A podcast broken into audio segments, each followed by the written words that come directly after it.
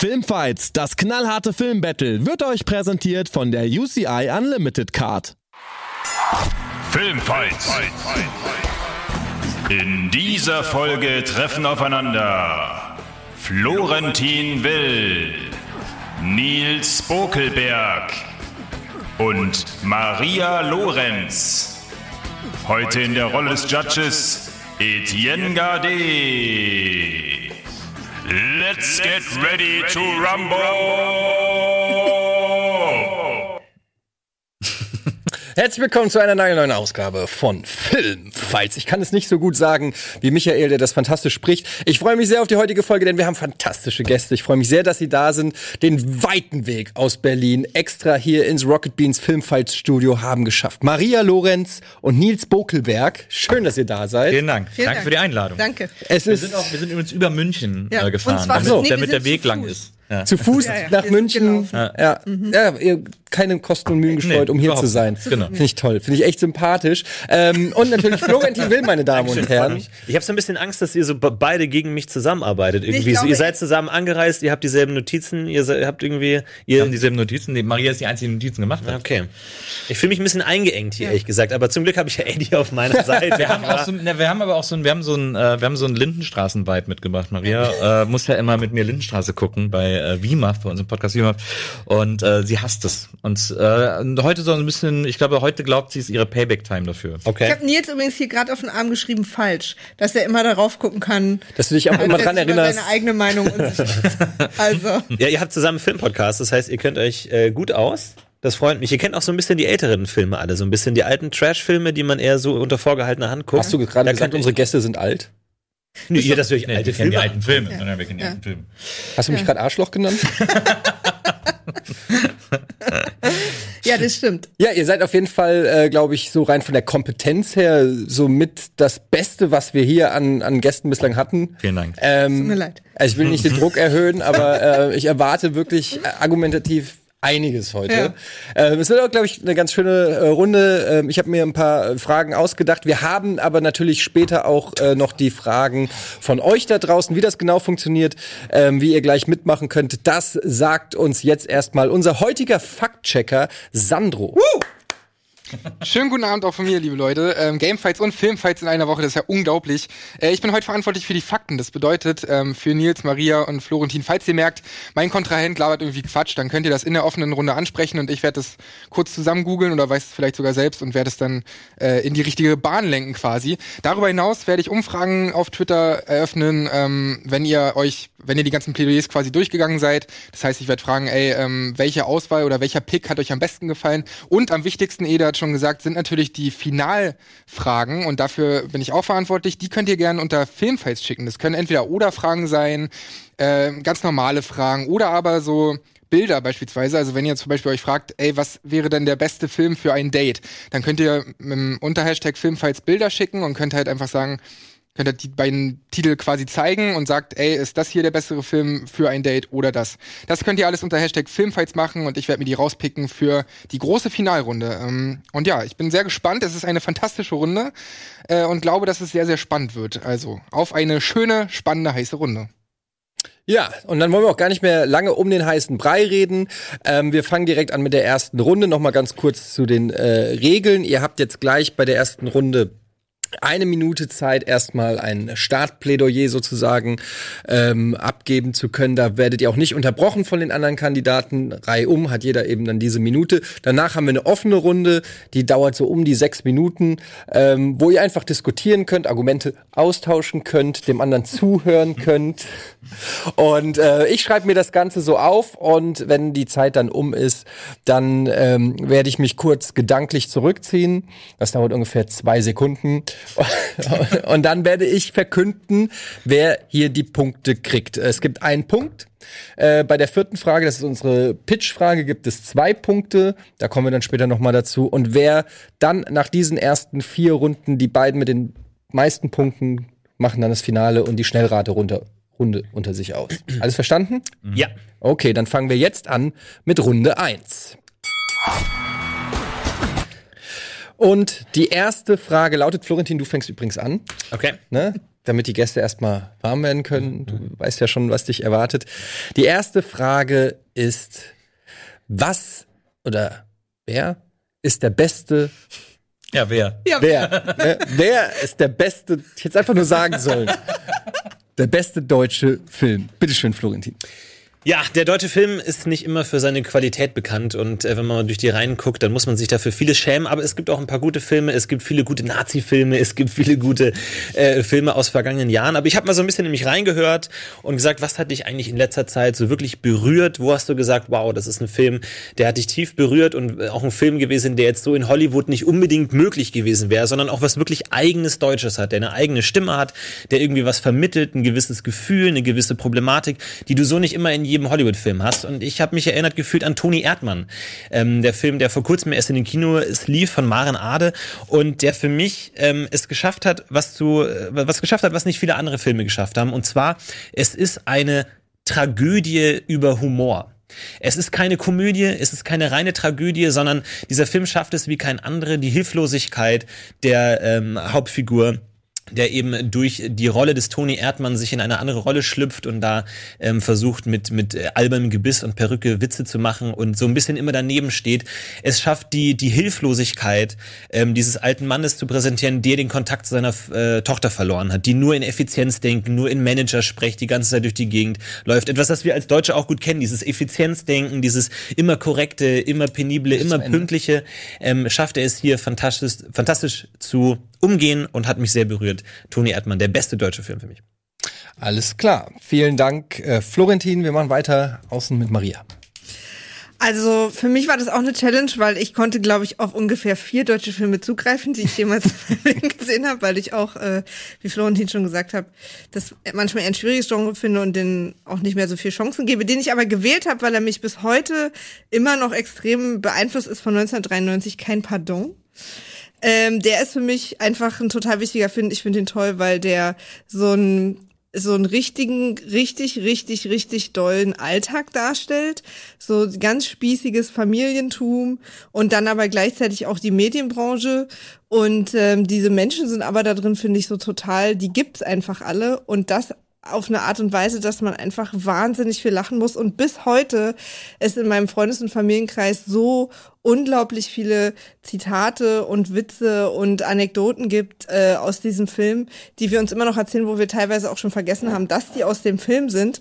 Ähm, und ich finde das ja auch mit Dirk Bach und, und ähm, äh, mit diesen kleinen Rollen, die er dann hat, mit so Sprüchen wie das, sonst ist es nicht witzig, sonst ist es nur platt, was, was ich jetzt täglich sage. das sind einfach Sachen, die total übrig geblieben sind. Ich finde ihn wirklich einfach einen der so wenigen Filme, der deutschen Filme, die ich sehr, sehr lustig fin- finde.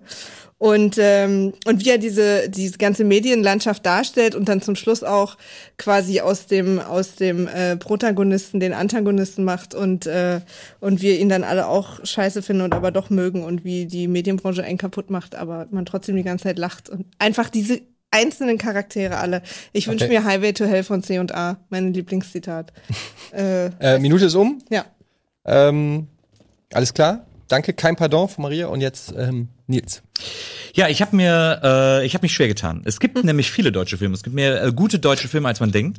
Ähm, und ich habe äh, als erstes instinktiv gedacht, ich nehme Bang Boom Bang, was ja im Grunde genommen so ziemlich der beste deutsche Film äh, ist. Aber ich wollte eine Lanze brechen für äh, Dinge, für die selten eine Lanze gebrochen wird außerhalb eines gewissen Kunstfilmkontexts. Und habe mich deswegen für einen Film von Rainer Werner Fassbinder entschieden, Faustrecht der Freiheit, den ich irgendwann mal nachts im, im Fernsehen gesehen habe. Äh, die meisten Leute werden jetzt sagen, Fassbinder ist ja immer so schwer und immer so ein bisschen theatralisch gespielt und das ist immer, das ist so dieses 70er Jahre Autoren Kunstkino und so. Und ich glaube, dass dieser Film massiv missverstanden wurde, denn meines Erachtens nach ist das eine der großartigsten deutschen Komödien, die jemals gemacht wurden. Ähm, ich glaube, dass Fassbinder hier einen total lustigen Film machen wollte. Es geht darum, dass er ein junger Homosexueller ist, der plötzlich im Lotto gewinnt und alle reichen Homosexuellen aus München hofieren ihn und wollen seine Freunde sein, bis er keine Kohle mehr hat und lassen ihn dann wieder fallen. Und ähm, dass die die Prämisse ist schon so brillant und die, die äh, Grundidee ist schon so brillant, weil er am Anfang irgendwie Kirmesboxer ist oder irgendwie sowas. Und äh, ich finde, das ist so ein Juwel, das äh, zu Recht mal auf den Thron der besten deutschen Filme gehoben werden sollte. Und deswegen habe ich mich entschlossen, heute Abend für diesen Film zu kämpfen, um ihn einer breiteren Masse auch zugänglich zu machen und zu erklären und zu sagen, guckt euch, gebt dem mal eine Chance, weil da entgeht euch vielleicht eine Komödie, bei Bang Bang haben wir alle gesehen, finden wir alle super. Aber Faustrecht der Freiheit, da entgeht euch eine Komödie, äh, die euch nicht entgehen sollte. Alles klar. Dann haben wir jetzt ähm, eure drei Plädoyers gehört und damit ist die offene Runde äh, hiermit eröffnet. Genial. Ich finde, man muss immer so ein bisschen ähm, über. Ich finde, man muss Kult und Qualität unterscheiden. Ich glaube, bei, bei, bei deutschen Filmen äh, sind mir auch viele kultige Filme eingefallen. Ja, da, da denkt man an, keine Ahnung, Schuh des Manitou oder Helge Schneider Filme oder sowas. Und da, da fällt für mich auch kein Pardon rein. Irgendwie so Filme, die man irgendwie in seiner Jugend gesehen hat, die irgendwie einfach so kultig waren, weil man einfach die Filme damals gesehen hat und die ganze Klasse hat's gesehen und man hat diese Zitate ausgetauscht und es war alles eine tolle Zeit. Aber letzten Endes muss man sagen, man hat sie gesehen, weil man sie einfach gesehen hat, weil sie damals im Fernsehen laufen, aber nicht unbedingt, weil es die besten Filme waren, weil es die qualitativ hochwertigsten Filme waren. Das sind Filme, die sehen gut aus im Blick nach hinten, weil sie einfach schon lange her sind, weil sie viel Nostalgie mit sich herschwingen und weil eben auch diese ganze Sprache so in den Alltag integriert wurde. Aber sind es wirklich gute Filme? Oder sind's, ist es einfach nur so der Geruch vom, vom Sofa oder der Oma, Na, wo man einfach sagt, so, ist, riecht es wirklich gut? Oder find, äh, verbindest du es einfach nur mit guten Gefühlen? Naja, es kommt ja auch so ein bisschen drauf an, was du denkst, was, was ein guter Film ist, ne? Wie du schon sagst, weil was für mich ja den Film total ausgemacht hat und damit hat er alles abgehakt. Ich habe den mindestens zehnmal geguckt, weil er mich einfach und meinen ganzen Freunden und Familie alle wahnsinnig zum Lachen gebracht hat. Und das ist, finde ich, was, was, äh, was mir im deutschen Filmfernsehen einfach viel zu viel fehlt. Und deswegen nehme ich den auch, weil äh, dieses so sehr betroffen machen und alles ist ganz blass und, und irgendwie in jedem deutschen Film halt immer alles. Ich weiß nicht warum, wo alles in Tonhallen aufgenommen werden muss, die irgendwie als Wohnzimmer verkleidet sind.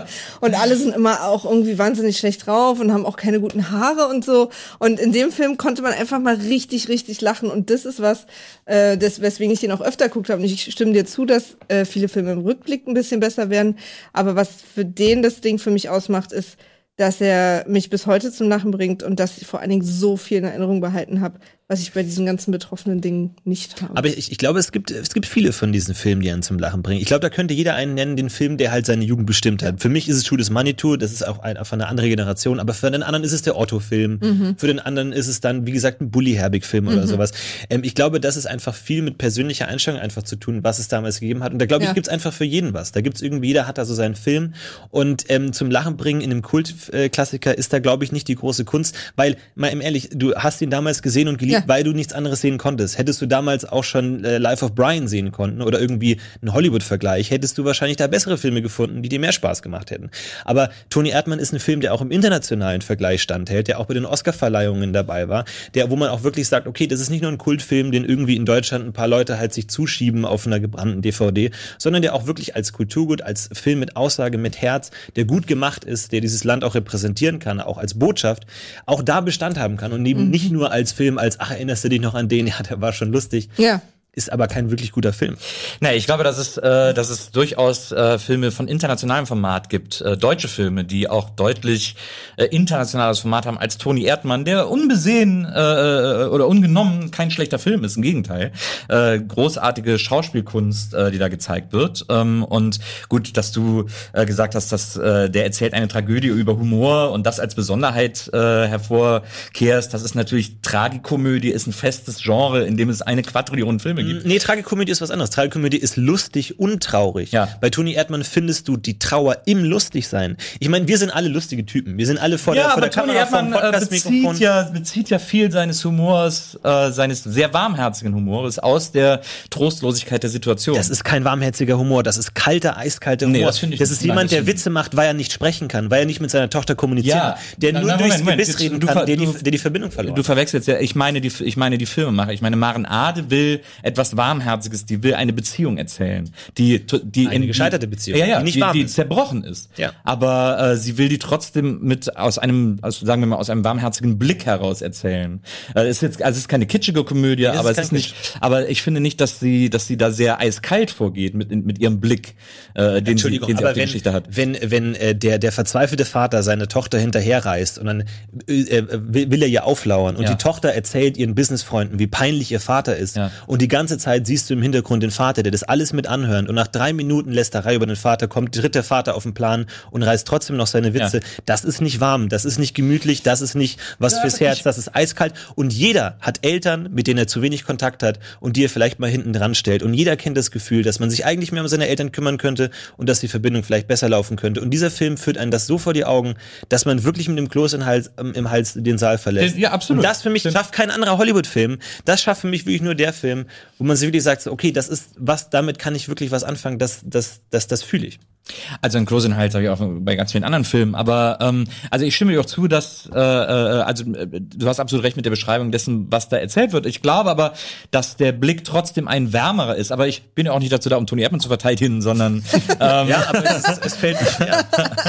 ich glaube allerdings, dass, äh, dass auch deine Kritik an kein Pardon äh, ähm, nicht ganz aufgeht, weil das natürlich eine Komödie ist. Äh, Komödien sind in Wettbewerben, in internationalen Vergleichen immer etwas schlechter gestellt, äh, haben da sowieso keine besonders großen Chancen. Äh, ich glaube, dass der Kult Aber ich finde auch gerade, dass es deswegen so gut ist, weil, weil es ist halt eine durch und durch deutsche Komödie. Die funktioniert halt genau nirgendwo Ja, anders. Und ich- ich, habe mir das aber in diesem kleinen Rahmen, deswegen hat die aber für uns so funktioniert, weil die sowas dargestellt hat, was, was wir ja auch alle irgendwie so äh, äh, quasi zu Hause haben. ich aber es ist ein Unterschied, ob es eine deutsche Komödie ist, die nur für Deutsche funktioniert, Mhm. oder ob es eine gewisse deutsche Stimme in die Welt hinaus spricht und sagt, okay, das ist was, was nur in Nee, Deutschland das stimmt entstehen nicht. kann, was die ganze Welt aber rezipieren das stimmt kann. Das ist was nicht. anderes. Das ist halt ein Insider. Das ist ein wie ein Schulhof-Gag, Ja, ja, aber der das auf der Schule ja- funktioniert, aber das ist keine Qualität. Das ist eher dann so ein Geschacher. nee, das, das stimmt ist nicht, einfach eine weil andere Qualität. Also für mich. Das stimmt nicht, weil ja, die, du kannst ja einem Film keine mangelnde Internationalität vorwerfen. Also das ist ja totaler Käse, weil Maren Ade hat Toni Erdmann ja nicht für ein internationales Publikum gemacht, sondern sie hat ihn gemacht, weil sie diese Geschichte erzählt. Aber es ist was Menschliches, was überall Resonanz findet, nicht nur in Deutschland. Ich unterscheide hier zwischen einem Insider-Witz und einem wirklich lustigen Witz. Ja. Also, ne, jetzt auf Witz gesprochen. Ein Insider-Witz, der nur zwischen eingeweihten Leuten findet, die sich das halt auf dem Schulhof zuflüstern, diese tollen Zitate aus dem Film. Oder wirklich, wo hier jemand äh, ein Erlebnis, ein urmenschliches Erlebnis ähm, beschreibt. Da ist auch viel Kapitalismuskritik drin und Zeitgeistkritik und alles das äh, nebenbei. Aber das kann jeder verstehen. Ganz kurz, ich würde gerne von dir noch mal ein bisschen mehr über deinen Film. Ja. Weil wir haben jetzt sehr viel Ja, über die anderen geredet, aber äh, stell noch mal ein bisschen raus, warum dein Film der beste Ja, ja, das, äh, äh, das hatte ich gerade vor. ähm, äh, Faustrecht der Freiheit ist ein wahnsinnig besonderer Film, weil er äh, sehr viele Dinge verbindet, die gerade im deutschen Film, und wir reden ja über den besten deutschen Film, es geht nicht noch um welcher deutsche Film funktioniert international am besten, sondern es geht hier gerade um den besten deutschen Film. Und ich glaube, dass Faustrecht der Freiheit wirklich einer der besten deutschen Filme ist, weil er es schafft, äh, verschiedene Qualitäten der deutschen Erzählkunst zu vereinen in einem Rahmen, der für, Deu für den deutschen Film auf eine gewisse Art sogar ungewöhnlich ist. Ähm, Faustrecht der Freiheit ist irgendwann in den 70ern entstanden, äh, spielt größtenteils in dieser Münchner Schwulenszene, was ja, äh, wir kennen alle in Paragraph 175 war es damals, der ähm, äh, Homosexualität unter Strafe gestellte, der war ja zu der Zeit noch aktiv. Insofern war es natürlich mit einem gewissen Risiko verbunden, einen Film zu machen, der im homosexuellen Milieu spielt. Ähm, das war, das war Aufruhr, das war provokant, das war ungewöhnlich. Dazu spielt Fassbinder selber auch noch die Hauptrolle und äh, geniert sich nicht in diesem Film den totalen, das totale Landei zu geben, den totalen Dorfdeppen, der einfach zu blöd ist zu kapieren, wie er von hinten und vorne verarscht wird und ausgenommen wird. Dazu gibt es mehrere kleine Szenen, die anfangen Sprache auseinanderzunehmen und zu ziselieren auf eine sehr äh, lustig alberne Art und Weise. Letztlich, man muss jetzt nicht denken, dass das jetzt ein Film ist, und das ist eben das, was, was ich so versucht habe, durch die Wahl dieses Films zu machen, diese mal diesen Programmkino-Mief loszuwerden. Fassbinder, da macht jeder die Augen zu und denkt so, äh, das ist, das ist Programmkino-Style, das ist irgendwie schwierig, sperrig, das ist irgendwie so offenes Ende, äh, da ist irgendwie. Da halt wieder viel. Ja, da halt viel, da liebt sich keiner, da ist alles nur eiskalt. Und bei Faustrecht der Freiheit ist das eben äh, nicht der Fall, sondern ähm, da geht es sehr lustig äh, um eine un, um eben diese ungewöhnliche Geschichte des, des Lottogewinns und jemand, der ausgenommen wird, äh, die auch äh, so angenehm unplatt ist, weil die wenig auf so einer Beziehungsebene spielt und es gibt eben auch nicht so das klassische Love Interest. Und ähm, ja, ist aber nimmt sich aber selber nicht so ernst, wie er glaube ich dann von der Kritik genommen wurde. Äh, ich glaube Filmkritik gerade in Deutschland und das ist auch vielleicht einer der Gründe, warum Toni Erdmann so groß wurde, ist die äh, äh das Humor gerade von Deutschen auch immer sehr verkompliziert wird. Die Deutschen äh, sind in Humordingen entweder ganz platt. Außer ähm, bei Kein Pardon. Da ist es super. ja, aber das, kein Pardon hat andere Schwächen. Kein Pardon hat ein hat hat äh, ist sehr sehr lustig, hat aber leider keine gute Storyline. Das Problem ist, dass total. nee, das Problem ist, dass Doch, die er Geschichte in der Mitte den- total durchhängt. Nein, das stimmt überhaupt. Das Drehbuch Nein, nein, er von Kein Pardon diesem- ist, er- ist leider sehr, sehr er ungerade. schaut da zu diesen Typen auf und kreidet alles an, was an dem Ja, ja, ich verstehe das schon, Und dann aber das- wird er das zum Schluss einfach. aber es wird zwischendurch so ein bisschen gestreckt. Man merkt richtig, dass die, dass die eine Brücke zwischen ein paar Gags brauchten und dann manche Szenen so als Auffüller im Drehbuch geschrieben sind. Und da muss man sagen, kommen wir noch mal wieder auf Faustrecht der Freiheit zu sprechen, äh, ist das nicht zu spüren. Faustrecht der Freiheit ist eine von äh, Anfang bis Ende kohärent durcherzählte Geschichte, äh, in der die komplett filetiert ist, wo keine Szene zu viel ist, äh, sondern wo es, äh, wo genau quasi immer äh, jede Szene die Handlung vorantreibt ähm, mit einer äh, wundervollen äh, Szene in einer Bank, in der ein, ein äh, Bankkassierer 10.000 Mark in Bar auszahlen muss und danach noch fünf Minuten in seinem Kassenhäuschen steht und sich wundert, wie selten er das Wort Bar benutzt. Ähm, und äh, ja, es ist eine, es ist eine, eine Komödie zwischen Groteske und äh, Satire, die aber nicht so dieses überhebliche Satiregefühl hat, das andere Filme haben, die dieses Etikett haben, sondern ähm, ich, also ich würde sogar fast sagen, dass man Faustrecht der Freiheit als eine Art Hilfeschrei Fassbinders interpretieren könnte. ja sehr. Der zu der Zeit schon sehr festgefahren war Okay. in diesem Ja. ernsthaft dramatisch deutschen Film, äh, dessen Anführer er mehr oder weniger war und wo er versucht hat, sich frei zu strampeln, was vorne bis hinten nicht funktioniert hat. Aber vielleicht jetzt im Nachhinein Florentin und ich äh, haben uns ja gestern Abend getroffen, um den noch schnell zu gucken. zu Recht. Wir wollen einfach nur Nils. Habt ihr echt? Ja, nee. Okay, äh, wir müssen, wir haben schon äh, überzogen. Ähm, äh, wir müssen jetzt zum Ende kommen. Ähm, es sei denn, es hat noch jetzt jemand einen K.O.-Schlag, den ihr noch aussetzen will. Wenn ihr sagt, äh, ich habe meinen Punkt äh, rübergebracht, würde ich dann jetzt äh, zur, zur Punktevergabe kommen. Die echt schwer ist, äh, muss ich an der Stelle ganz ehrlich sagen, weil, also zum einen ähm, habt ihr alle drei mehr oder weniger Komödien genommen, ähm, was ja schon irgendwie erstaunlich ist, ähm, finde ich. Ähm, wo man immer sagt, die Deutschen können keinen Humor. Trotzdem habt ihr euch alle drei für eher lustige Filme entschieden. Bei den einen ist es vielleicht äh, die äh, Tragik, die die Komik ausmacht. Bei den anderen äh, ist es der Mut. Und bei den anderen vielleicht auch einfach ein bisschen mehr Klamauk oder ein bisschen mehr Situationskomik. Aber in alle in allem sind ähm, Filme, die ihr als sehr lustig findet und als sehr humorvoll. Das macht es nicht leichter, jetzt hier die Punkte zu vergeben. Ich finde ähm, das Argument, äh, dass Toni Erdmann international anerkannter ist als zum Beispiel Kein Pardon, ist für mich nicht wirklich ein Argument, muss ich sagen. Wir suchen den besten deutschen Film. Das heißt nicht zwangsweise, dass der international anerkannt werden muss. Da können tausend Gründe für verantwortlich sein. Das muss aber nicht unbedingt in der Qualität des Films liegen. Äh, das ist für mich kein Argument. Ähm, schön finde ich hingegen, wie du ähm, erklärt hast, ähm, ich hab, war interessiert, weil erst am Anfang habe ich auch gedacht, Moment, Tragikomödie ist aber schon ein Genre, was es jetzt nicht so selten gibt. Das hast du aber ganz gut den Angriff von Nils, der da sich direkt draufgestürzt hat, hast du ganz gut abgewehrt, finde ich, indem du ähm, erklärt hast, es ist keine Tragikomödie, sondern es ist äh, Tragik in der Komödie. Hast du es, glaube ich, gesagt? Hab ich's oder so ungefähr hast du es gesagt? Ich krieg's nicht mit den gleichen schönen Worten hin wie du. Ähm, Du machst das sehr gut. ähm, Bleib einfach also ich dran. finde, da hast du den Angriff ganz gut abgewehrt. Ähm, du hast auch, finde ich, ganz gut klar gemacht, ähm, was Toni Erdmann eben besonders macht, ähm, dass es ein, auch ein Film ist, mit dem man ähm, connecten kann aufgrund der eigenen Erfahrung, vielleicht mit der, mit der eigenen Familie oder so. Das, ah, du hast auch ein schönes Beispiel gegeben mit dieser Szene, ähm, wo der Vater im Hintergrund ist, während die Tochter über ihn lästert sozusagen. Das fand, fand ich, hat ein sehr gutes Bild gepinselt. Ich habe Toni Erdmann nicht gesehen, deshalb ähm, war es für mich ähm, interessant, weil ich, ich weiß natürlich, was Tony Erdmann ist, habe die Trailer, wir haben es auch bei Kino Plus besprochen, und aber ich hatte jetzt direkt das Gefühl, ich verstehe den Humor, das finde ich du sehr gut gemacht. Ähm, Maria, du hast äh, kein Pardon mehr aus einer persönlichen ähm, Überzeugung verteidigt. Du hast gesagt, ich verbinde damit sehr viel. Ich habe den zehnmal gesehen. Ich habe da immer sehr viel drüber gelacht. Ähm, ich kann es total verstehen. Äh, ich liebe kein Pardon. Ich, äh, es ist wirklich auch einer meiner Lieblingskomödien, zumindest aus Deutschland.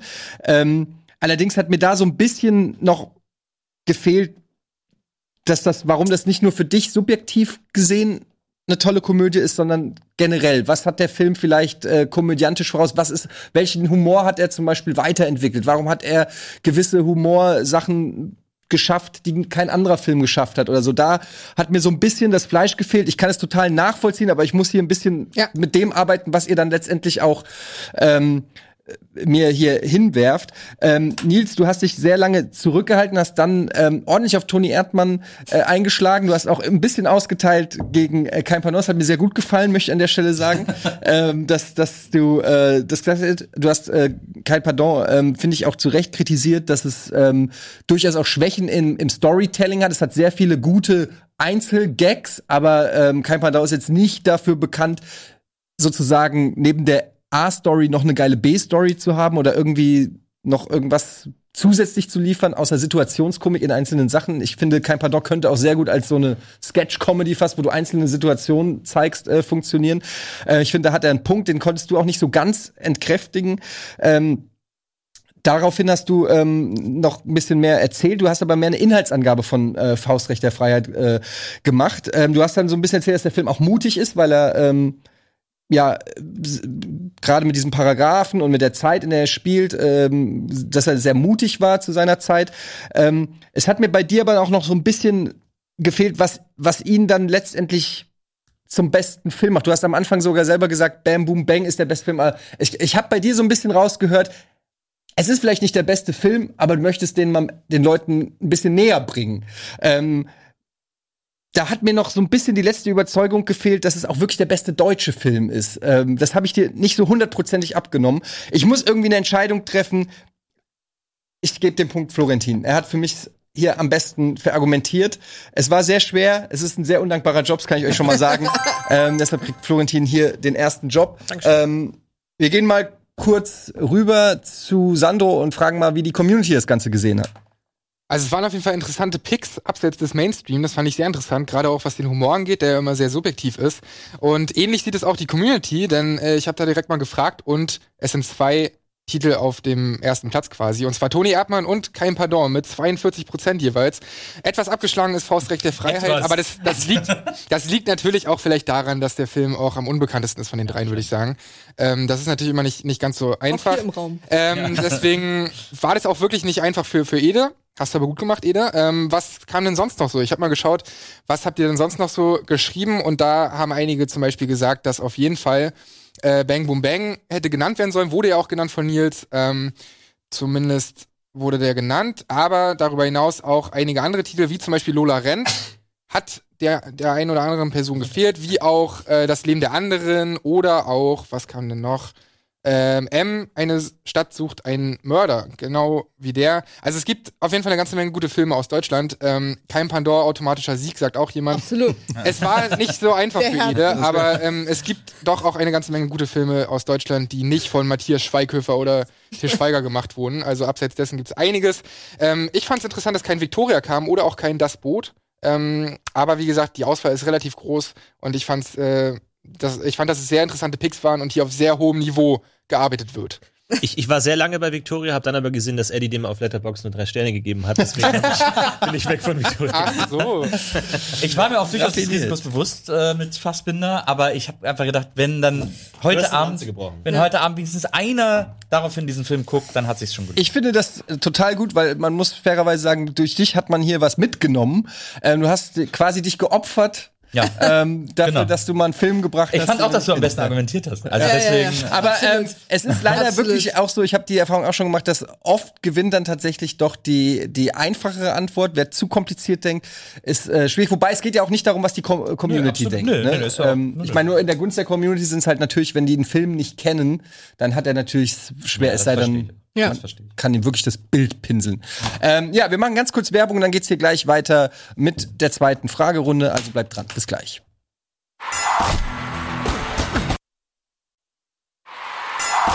Filmfights.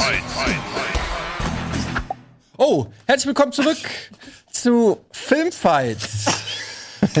Ich zieh mich schnell wieder an. Ja. So, wir warten noch kurz, bis Nils die Hose wieder anhat. Ja. ähm, ja, herzlich willkommen zurück. Es war schon sehr, sehr knapp. Ich bin sehr gespannt, wie sich das heute noch entwickelt. Ähm, wir machen direkt einfach weiter mit Runde 2. So, muss selber gucken, welche Frage jetzt kommt. Oscar, glaube ich. Ach ja, genau. Danke. Und hier ist äh, Frage zwei. Maria fängt an. Und zwar haben wir gefragt, was ist der größte Oscar-Snap? Und mit Snap oder die größte Oscar-Frechheit. Ich hoffe, es ist klar, was damit gemeint ist. Wo würde ein Film oder ein Schauspieler, eine Schauspielerin oder irgendwas übergangen? Oder ähm, wo kann man sich drüber aufregen, dass die Oscars es komplett falsch gemacht haben? Bitteschön, Maria. Also der ganz aller, die allergrößte Oscar-Frechheit aller Zeiten für immer in die Zukunft und in die Vergangenheit ist, dass äh, Stanley Kubrick keinen Oscar bekommen hat, außer diesen einen für Best Visual Effects, den er aber nicht wirklich er gekriegt hat. So, er hat 13 Filme gemacht, war 13 Mal nominiert und hat davon einen gewonnen und eben nur diesen Best Visual Effects. Und man muss sich doch mal überlegen, Stanley Kubrick hat Spartacus gemacht, damit übrigens äh, nebenbei die Blacklist-Sache in Hollywood beendet. Super wichtig. Dr. Strangelove, Space Odyssey, Clockwork Orange, Shining, Full Metal Jacket, Ice White Shut. Und zwar, was ich das Geniale finde daran ist, überlegt euch mal diese ganzen Filme einzeln.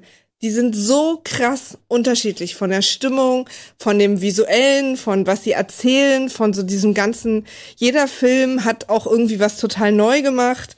Äh, äh, Space Odyssey und und klar Clockwork Orange auch völlig krass. Und äh, und ich denke dann so an an so andere Leute wie wie so äh, keine Ahnung, aber so wenn du dir so einen Tarantino-Film anguckst, das ist eine, alles Tarantino-Filme. Die sind alle irgendwie cool, aber der macht ja auch irgendwie, also es ist immer die gleiche Stimmung, irgendwie so eine gleiche Idee und irgendwie so da sind auch schon ein paar neue Sachen dabei oder keine Ahnung, Spielberg immer so ein paar hübsche Menschen rennen irgendwie los und und dann gibt's irgendwie reisen die und dann finden die irgendwas und dann ist da ein bisschen Action und am Ende ist von irgendwem der Vater sauer. Deine, so, deine aber Minute ist um. Kubrick, Leute, so unterschiedlich nie einen Oscar gekriegt. Ich bin so sauer. Alles klar. Stanley Kubrick. Nils. Es ist das größte Versäumnis der Oscars bis heute und der und die größte Frechheit der Oscars, dass es keine äh, Kategorie für Komödie, meinetwegen Komödie Schrägstrich Musical gibt. Ähm, Komödien sind, wir haben gerade eben auch schon über Komödien gesprochen, mit das schwierigste Filmgenre, das es gibt. Komödien äh, erfordern extrem präzises Timing, erfordern extrem präzises Acting, erfordern extrem präzises Writing.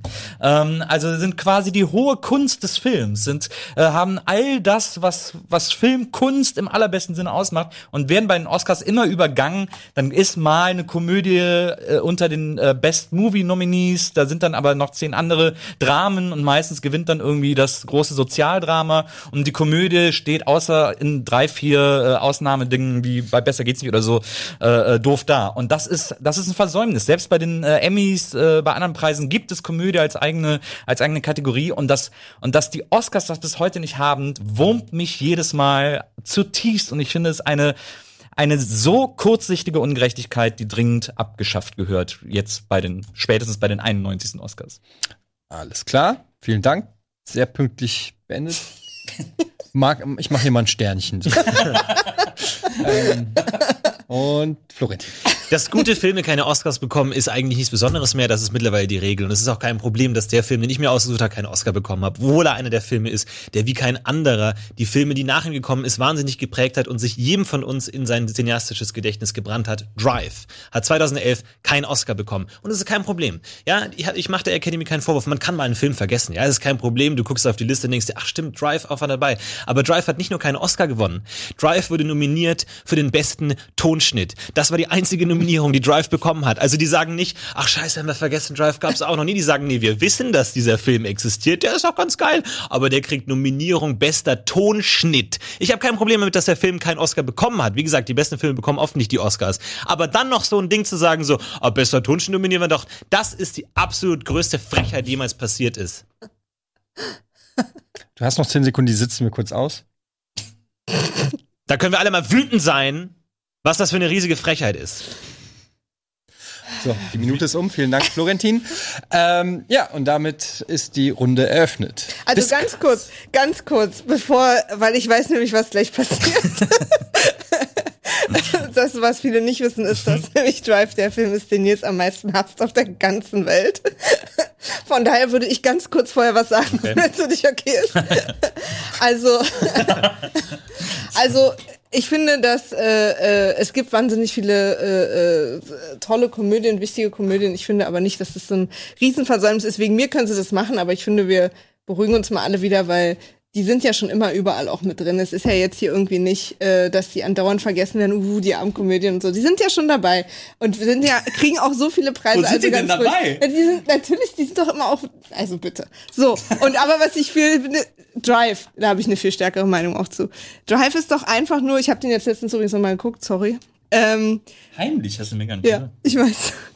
ähm, und Drive ist, ist doch irgendwie, also das, da wird wahnsinnig viel gestarrt und es gibt eine Menge Instagram-Filter. Ich weiß nicht. Also, ich finde den einfach wirklich sehr leer. Also das äh, Oscar-Übergehen von Drive war eine der wenigen äh, richtigen Entscheidungen der Academy in den letzten Jahren. ähm, weil äh, das ist halt ein Werbespot. Das hätte in Cannes hätte der wirklich äh, alles gewinnen sollen, aber das ist ein verlängerter äh, Werbespot, ein Moodboard, ein verfilmtes Moodboard, aber das ist kein Drehbuch, das ist keine Schreibkunst, weil da außer zwei Seiten nichts für geschrieben wurde. Äh, und ähm, also das der äh, der hat, ich finde, er hätte vielleicht auch noch einen, einen Oscar gewonnen äh, oder verdient gehabt für den Soundtrack, weil der brillant war, aber äh, filmisch war das nichts, was hätte nominiert oder ausgezeichnet werden müssen. Wohingegen es so viele Komödien in den letzten Jahren gab, die übergangen wurden, äh, die nicht stattgefunden haben bei den Oscars. Äh, so viele komödiantische Schauspieler, die äh, noch überhaupt gar nicht in die Nähe eines Oscars kamen und deswegen irgendwann anfangen, so so Schmonzfilme zu machen, wie so Walter Mitty, damit sie irgendwann mal so eine Oscar-Chance kriegen oder so, weil sie merken, dass sie in der Komödie nicht weiterkommen. Aber wir sehen doch auch in dem Film, dass es schon auch okay ist, dass sie keine Oscars kriegen. Ja, Also ne, er vor allem. Ja, aber sie glauben ja dann, sie müssten solche Filme machen, um, um auch mal einen Oscar zu kriegen. Das ist nicht okay. Die, das Problem ist halt, was definiert ein Oscar? Was soll ein Oscar überhaupt prämieren? Ich finde Komödien, erstens ist es wahnsinnig subjektiv. Ähm, zweitens ist es sehr schwer zu definieren, was überhaupt eine Komödie ist. Wir erinnern uns alle an den extrem peinlichen Golden Globe für The Martian in Comedy. Das ist einfach Quatsch. Man kann das nicht gut definieren. Außerdem finde ich, dass ein Oscar nicht der richtige Preis ist für eine Komödie. Komödie werden von Leuten gemacht, die in der, in der Klasse in der letzten Reihe sitzen und mit Papierkügelchen werfen. Und die sollen nicht die Eins bekommen. Die sollen nicht das Sternchen ins Heft bekommen am Ende des Jahres. Da, Komödien werden von Rebellen gemacht. Komödien werden von Leuten gemacht, die irgendwie Furz- und äh, Ausrutschgags machen. Und da ist einfach die, die Academy, da ist der Oscar nicht der richtige Platz dafür. Das ist einfach Gala, das ist roter Teppich. Wir alle können sagen, oh, ich mag den Film, aber deswegen soll er nicht unbedingt einen Oscar bekommen. Der Oscar bedient halt einfach einen gewissen Punkt, wo man sagt, das ist eine Prämierung, die außerhalb des Boxoffice, die au- außerhalb des populären Erfolgs stattfinden sollte. Nicht immer der Fall ist, aber einfach sollte. Deswegen finde ich, es braucht die Komödie nicht, weil es auch schwer zu definieren ist. Und wenn wirklich mal eine raussticht, dann wird die da auch geehrt. Kubrick ist ein guter Punkt, aber auch da, Kubrick ist ein fantastischer Regisseur, Regisseur, hat fantastische Filme gemacht, völlig klar. Aber Kubrick hat immer an seiner Zeit Filme vorbeigemacht. Er war immer der Zeit voraus. Dass Kubrick hätte, wenn eine Oscarverleihung an Kubrick, wäre eine Beleidigung gewesen, wären integrieren in das Establishment, wären in ein, wir haben einen Kubrick-Film Ja. verstanden, was Weil die möglich Türen ist. öffnen für die Zukunft und neue Ideen haben, ist ja eine absolute Beleidigung, die zu nominieren, oder? Nee, weil, weil, weil diese Türen überhaupt erst zehn Jahre später verstanden werden. Kubrick ist ein solches Genie, dass es nur mit dem Blick nach hinten überhaupt verstanden werden kann. Und in der Zeit, die Menschen waren viel zu eingeschränkt, viel zu dumm, um Kubrick überhaupt zu verstehen in der Zeit. Wie gesagt, es wäre eine Das Beleidigung. ist übrigens aber eigentlich mit einer Hitchcock hat auch- perfekte äh, äh, Argumentation für mich, dass, dass, es der, dass es die größte Frechheit ist, nur weil die Leute es zu der Zeit nicht verstanden haben. Nee, es wäre eine Frechheit gewesen. Kubrick den Oscar zu geben, weil Aber es es ist ja- überhaupt nicht a- äh, angemessen gewesen Aber die wäre. Kubrick-Filme waren ja das ist erfolgreich. Das ist ja Quatsch, was du sagst. Kubrick-Filme waren ja alle erfolgreich im Kino. Nee, also, aber ich Ja, meine, dann- stell dir doch mal vor, welchen, welcher, aber dann, welcher aber wenn du sagst, dass er an den Leuten vorbeigefilmt Ja, aber hat. sowas wie Full Metal Jacket, so ein Film wie Full Metal Jacket, dem kannst du auch keinen Oscar geben. Der so schießt gegen die äh, amerikanische Regierung, der so schießt gegen Vietnam, so schießt gegen den Patriotismus, so schießt gegen die Narrative Natürlich. im, Die im Welt, Leute- dem kannst du doch keinen Oscar doch- geben. Das ist aber genau, das ist doch hundertprozentiges ja Oscar-Material. perfekt. Nein, noch nicht zu der Zeit, das ist viel zu rebellisch. Naja, aber vor allen Dingen überlegt, aber vor allen Dingen auch seine Kunst, was ich so geil fand, dass du ihm alle möglichen Genres und und und alle möglichen äh, äh, Ideen irgendwie entgegenwerfen kannst. Er kann dir echt, er hat so Unterschied, das finde ich so krass Hey, ihm, so Da müssen wir unterschiedliche doch überhaupt nicht Filme. drüber reden, dass Kubrick Ja. brillante Filme gemacht aber hat, darüber, weil aber ich nicht gewinnen will. zeitgemäß. Nicht zeitgemäß. Und die Oscars Ja, prämieren aber eben nur ihm- das, was gerade eben in dem kommerziellen Ja, Rahmen der, und das stattfindet. ist ja der Snap. Das ist ja der Snap. Aber, Aber- auch, auch, auch Hitchcock hat auch keinen Oscar Snap das bekommen richtige der Richtung. Wort übrigens? Einfach weil es manche Regisseure und manche Genies gibt, werden wir später noch drauf kommen in der nächsten Frage, ähm, die einfach außerhalb ihrer Zeit. Aber Milos Forman, rein. aber Milos Forman zum Beispiel, äh, wunderbares Beispiel, ähm, einer flog übers Kuckucksnest. Hat ja auch mehrere Oscars gewonnen, äh, unter anderem auch für die beiden Hauptdarsteller, glaube ich. Ähm, der schlägt ja eine ähnliche Kerbe, äh, was seine Kritik an amerikanischen Verhältnissen äh, betrifft. Der schlägt eine ähnliche Kerbe, was in seiner Kritik an so einem amerikanischen, äh, sagen wir mal, äh, Gefangenen, Gesundheitssystem, was auch immer betrifft und so. Und ist trotzdem aber äh, hoch dekoriert äh, worden bei den Ja, aber Oscars. wie viel ist denn eine Kritik wert, wenn sie von dem, der sie kritisiert, einen Preis bekommt? Ich meine, das ist doch die Aber wahre ja Gesellschaftskritik Academy. von Nee. dem, der an der Gesellschaft nicht akzeptiert wird. Wenn du am Ende sagst, oh, das war eine tolle Kritik an unsere Gesellschaft, die hast du den Preis für denn die Gesellschaftskritik, die ist doch wertvoll. Die Art und Weise, Nur die Kritik wie- ist doch Aber wertvoll, du wenn sie die nicht Art, und, prämiert die wird. Und, und das Weise, hat Kubrick wie, geschafft. die Art und Weise, wie Kubrick aber auch schon Filme gedreht hat, war ja schon in der Zeit bekannt. Dass er auch Deswegen die Kontrolle visuelle- so über deswegen diese visuelle- Sachen hatte Ja. und nicht irgendwie so wie Steven Spielberg, der so eine riesen wo tausend Leute, der hat wirklich alles selber gemacht. Der war ja früher Fotograf und hat diese Sachen vor Augen gehabt und hat die umgesetzt und hat jede Mini-Sache aus seinem Und dafür Haus wurde er gewürdigt Frau. mit seinem und Oscar für visuelle ja, Effekte. Genau, dafür wurde er gewürdigt. Das hat die, das, weil das ist ja verständlich. Aber für den Ja. Inhalt, für seine Poesie, für das, was er schreibt mit seinen Filmen, das war unverständlich zu der Zeit. Aber, Aber diese technische, deswegen wurde er prämiert. Aber du tust Nee, jetzt so, als wäre sind ja wär auch- Kubrick so ein ja kleiner auch- Indie-Regisseur Ja, aber gewesen. die- aber der hat ja riesen Budgets für Also. Nils ist total lieb, aber ich mache das selber. also der hat ja auch, der hat ja auch, der wurde ja, die Filme waren ja damals total erfolgreich. Es ist ja nicht so wie jetzt, sag mal, da war diese Sache, dieser 70er-Jahre-Film, der jetzt wieder hochgekommen ist, den hat damals, haben den, hat den keiner geguckt, aber jetzt verstehen wir den erst alle. Die waren ja damals schon zu Recht total erfolgreich. Aber ich, rede doch nicht von erfolgreich, ich rede von gegen das Nein, aber ich meine erfolgreich, erfolgreich, Ich- ja, aber das ist meine, ja, aber das ist ja zum Beispiel auch Get Out. Die Idee der Oscars ist ja, die besten Filme zu prämieren, die besten Filme nach filmischen Maßstäben zu prämieren. Dass ein komplettes Genre, das so erfolgreich ist und so viele tolle Filme hervorgebracht hat, geprägt hat, so viele Schauspieler hervorgebracht hat, dass das komplett unter den Tisch fallen gelassen wird. Die obwohl Oscar-Musik jetzt es, obwohl es. Oscars gibt für Drama und, und, und andere Genres. Äh, das ist ein absoluter Skandal, ähm, da weil andere das, Preise dafür. der eine Film, der eine Regisseur, der eine Film oder dies und das und jenes nicht prämiert wurde, pff, sei es drum. Passiert. Aber es es gibt, ja es gibt immer wieder Filme, die ja keine, die keine es gibt immer wieder Filme, die keine Nominierung kriegen, wo man denkt, was ist denn mit euch los? Es gibt immer wieder äh, Regisseure, wo man denkt, den müssen sie die Oscars schon hinterherwerfen und dann kriegt er sie erst fürs Lebenswerk oder wenn er tot ist, in Memoriam, wie auch immer. Das passiert immer wieder. Aber ein komplettes Genre auszuklammern, weil vielleicht die die die Trennschärfe äh, schwierig zu definieren ist, wobei ich auch glaube, dass es geht und The Martian war ja nur tatsächlich auch eine Ausnahme äh, bei den Globes, dass der als als Komödie nominiert war, weil sie nicht wussten, wo sie sonst hinpacken sollten. Genau das Ähm, gleiche Problem hast du bei den Oscars auch. ja, aber dann, dann passiert es halt mal. Mein Gott, dann gibt's halt ein Jahr mal eine Oscars, Diskussion oder? darüber, dass ein Film ins falsche Genre einsortiert Ja. wurde. Aber das doch- ist ja nicht schlimm. darf- aber trotzdem kannst du nicht ein ganzes, warte ganz kurz, Nee, trotzdem kannst du nicht ein ganzes Genre, das so krass präzise arbeitet, bei den besten Film des Jahres ausklammern. Das ist Aber ganz völlig kurz, absurd. dürfte dann die Komödie nicht mehr bester Film gewinnen? Nee, aber dann Entschuldigung, gewisser- aber Moment, es- der ist dann bei ganz. Ja, aber es, Maria, gibt doch, was- es gibt doch überhaupt keine Genres bei den Oscars. Es gibt doch auch nicht Horror und es gibt doch auch nicht, ich meine, was willst du denn jetzt? Gibt es dann Komödie und der Rest muss dann gucken, wo er bleibt oder was? Der Rest findet ja statt. Es gibt ja, es werden ja Ich glaube, regelmäßig. Das ist einfach, dass du dir da gerade was Nee, ausgedacht es werden hast. ja, es werden ja regelmäßig Science-Fiction-Filme nominiert. Ja, aber das ist ja nicht in der, in der Kategorie Science Fiction. Nee, nee, das Sondern stimmt. die treten einfach alle gegeneinander Das an. stimmt, wenn die sehr Musikfilme, Punkt von Maria. Wenn die, wenn die äh, Musikfilme oder die Komödien nicht gut genug sind, dann haben sie, kommen mit, mit den gleichen. Nur die animierten Filme sind so ein bisschen raus und die Dokus. Aber der Rest geht in einen Topf und die besten werden gewählt, die vermeintlich besten, kann man auch diskutieren. Aber warum soll es denn jetzt eine extra Kategorie Komödie geben? Weil ich glaube, dass die, äh, dass die Academy-Mitglieder, äh, die äh, die Nominierung wählen, also das sind ja alle Leute, die jemals Oscar gewonnen haben und die in der Filmindustrie arbeiten, bla bla, äh, die kriegen immer so eine Box, aus denen sie die besten Filme wählen sollen und die Nominierung wählen sollen und so jedes Jahr. Ich glaube, dass die extrem äh, biased sind äh, und dass die, äh, wenn die einen Film gucken und daran denken, dass sie den jetzt für den Oscar nominieren sollen, dass sie jetzt entscheiden sollen, welcher Film soll ins Rennen gehen, um den besten, um diese Trophäe, um die wichtigste, um den wichtigsten Preis, den es in der ganzen Filmindustrie gibt, ähm, dass die da dann quasi schon mit einem sehr äh, großen äh, Gedanken an Erhabenheit, mit dem Gedanken an, dann muss das aber auch was Besonderes sein, dann muss das ein Film sein, der was sagt, dann muss das ein Film mit einer Aussage sein, dass ja das quasi richtig das so. Mindset ist, mit dem die da rangehen und das sieht man ja auch in den Nominierungen immer. Wenn es aber das Genre äh, äh, Komödie, Musical als äh, extra Oscar gäbe, Mhm. dann äh, könnte diese durch dieses, wie du ja sagst, ist ja auch richtig, dass sie das denken, dass sie sagen, das muss ein besonderer Film sein, nominieren. Wenn wir aber dieses extra Genre noch einfügen für, einen, äh, für einen Oscar, dann äh, könnte auch diese ebenso wertvolle und anstrengende Filmarbeit entsprechend honoriert werden. Ganz kurz. Mit einem, mit einem Preis. Ich finde, jeder Preis hat seinen eigenen Charakter. Und der Oscar, der, der Oscar ist einfach der größte Preis und der Oscar hat der beste Film.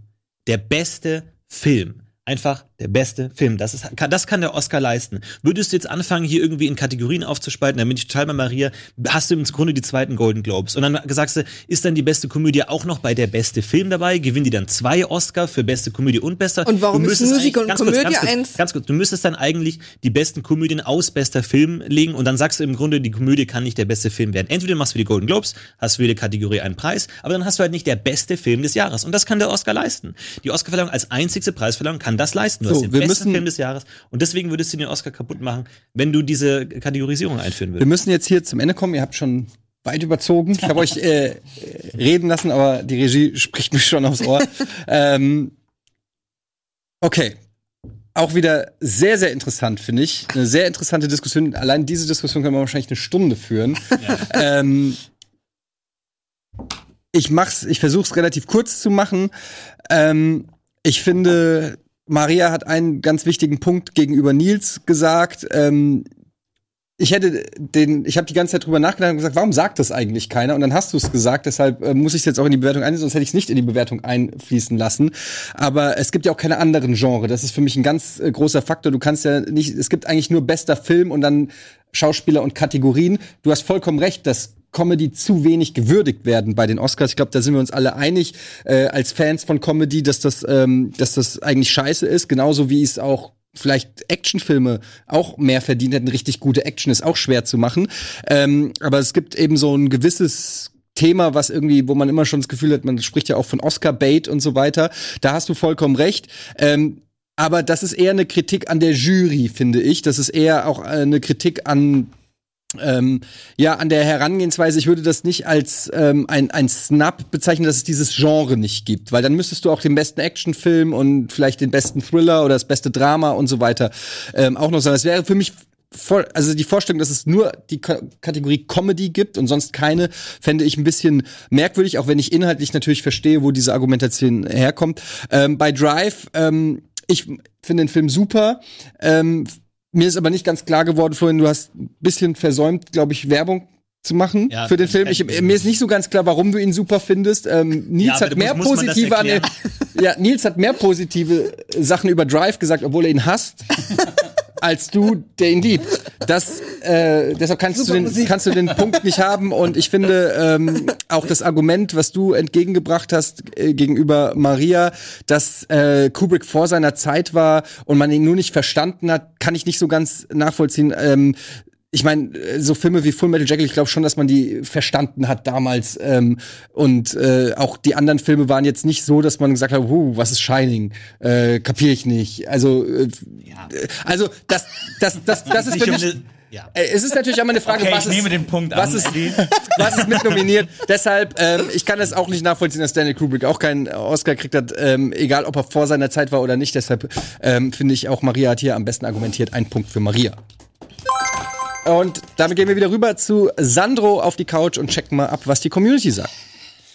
Diesmal war es sehr eindeutig und da können wir direkt mal raufgehen für Stanley Kubrick. Tatsächlich. 53% hat gesagt, kein Oscar für Stanley Kubrick. Das ist quasi fast schon ein Skandal. Gefolgt von keine Kat- Kategorie für Comedy. ähm, also auch das ist definitiv ein Punkt. Und ähm, Florentin letzter mit kein Oscar für Drive. Ähm, ich habe mal geguckt, ähm, 13 Mal wurde er insgesamt nominiert, Kubrick. Und also die Chance wäre da gewesen, hat aber nur einmal bekommen für 2001 bei Visual Effects. Ähm, andere haben wiederum gesagt, dass kein Oscar für Ralf Jen als Armand Goeth in äh, Schindlers Liste auch quasi eine Oscar-Frechheit war. Oder auch Leon Leonardo DiCaprio, dass der so lange auf seinen Oscar warten musste. Aber gut, er hat ihn ja letzten Endes bekommen. Ähm, Animes werden bei den Oscars zu wenig gewürdigt. Wird auch gesagt, Your Name hätte beispielsweise ein Sailor gehabt. Moon auch, ja. Auch da bin ich äh, tatsächlich Lila? sogar bei euch. Also Your Name hätte es definitiv verdient gehabt. Oder auch Andy Serkis, der ja schon jahrelang für einen Oscar äh, für Motion Capturing plädiert. Ähm, auch der wurde noch nicht ausgezeichnet, kann man auch mal drüber sprechen. Und mein, meine Lieblingsantwort war auch immer noch keinen Oscar für Uwe Boll. Ähm, das ist natürlich nicht ganz ernst gemeint, denn jemand, der sowas twittert, Uwe Bolls Schnitzel Makes Your Dick Grow. Ähm, der sollte, glaube ich, keinen Oscar verdienen. ähm, ansonsten auch das wieder eine sehr schöne Runde, aber ein bisschen eindeutiger als die erste Runde. Denkt dran, weiterhin Fragen zu schicken für die große Finalrunde. Denn es wird ja äh, Speedrunden geben und dafür brauche ich entweder oder Fragen, ganz normale Fragen oder gerne auch unterstützend mit Bildern. Also wenn ihr zwei Filme habt und äh, sagt, was ist irgendwie der beste Film für ein Date oder für was auch immer, auch das könnt ihr gern schicken unter Hashtag Filmfights. Alles klar, danke Sandro. Und ähm, ich glaube, wir machen direkt weiter, oder, Regie? Alles klar, dann machen wir direkt weiter mit äh, Frage Nummer drei und nach dem Bumper. ja. Da wünsche ich mir auch mal einen Zusammenschnitt von, wie wir die Bumper wird jeder immer verraten. Ja. ähm, und die Frage ähm, lautet, und Nils, du fängst jetzt an, ähm, welcher Film ist der beste zum Thema Musik oder Musiker? Ja, äh, liebe Community, ähm, ihr müsst mir jetzt mal vertrauen, denn der Film, den ich gewählt habe, ist, glaube ich, auch sehr unbekannt. Ähm, aber ich bin ein Mann der Musik. Ich kenne mich mit Musik aus. Ich habe eine riesengroße Plattensammlung, die ihr alle bei Discogs eingucken könnt. Äh, ich habe jahrelang im Musikfernsehen moderiert. Ich habe äh, einen Musikpodcast vor kurzem noch äh, gemacht. Also Musik ist mein Genre. Und tatsächlich äh, gibt es keinen Musikfilm, glaube ich, den ich nicht gesehen habe. Ich liebe äh, Musikfilme sehr.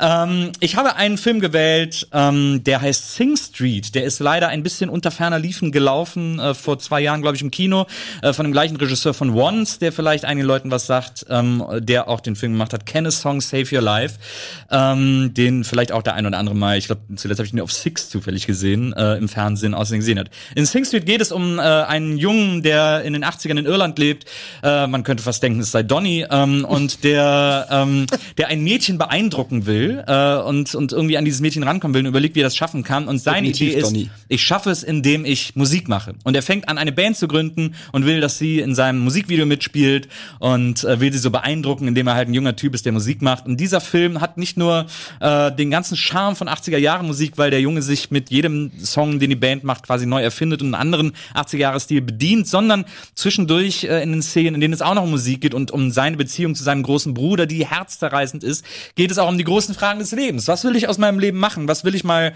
sein? Was will ich werden? Wo soll es hingehen? Was, wozu ist das eigentlich alles da? Und das ist so herzzerreißend, dass ich wirklich beim großen Finale des Films Rotz und Wasser geheult habe, äh, weil das so emotional ist und so bewegend und so berührend, äh, dass ich euch wirklich, und das ist jetzt kein Flachs, aller äh, ernstestens nur empfehlen kann, bitte, bitte, bitte, bitte, guckt alle diesen Film, der berührt euch, äh, wo euch andere Sachen nicht berühren.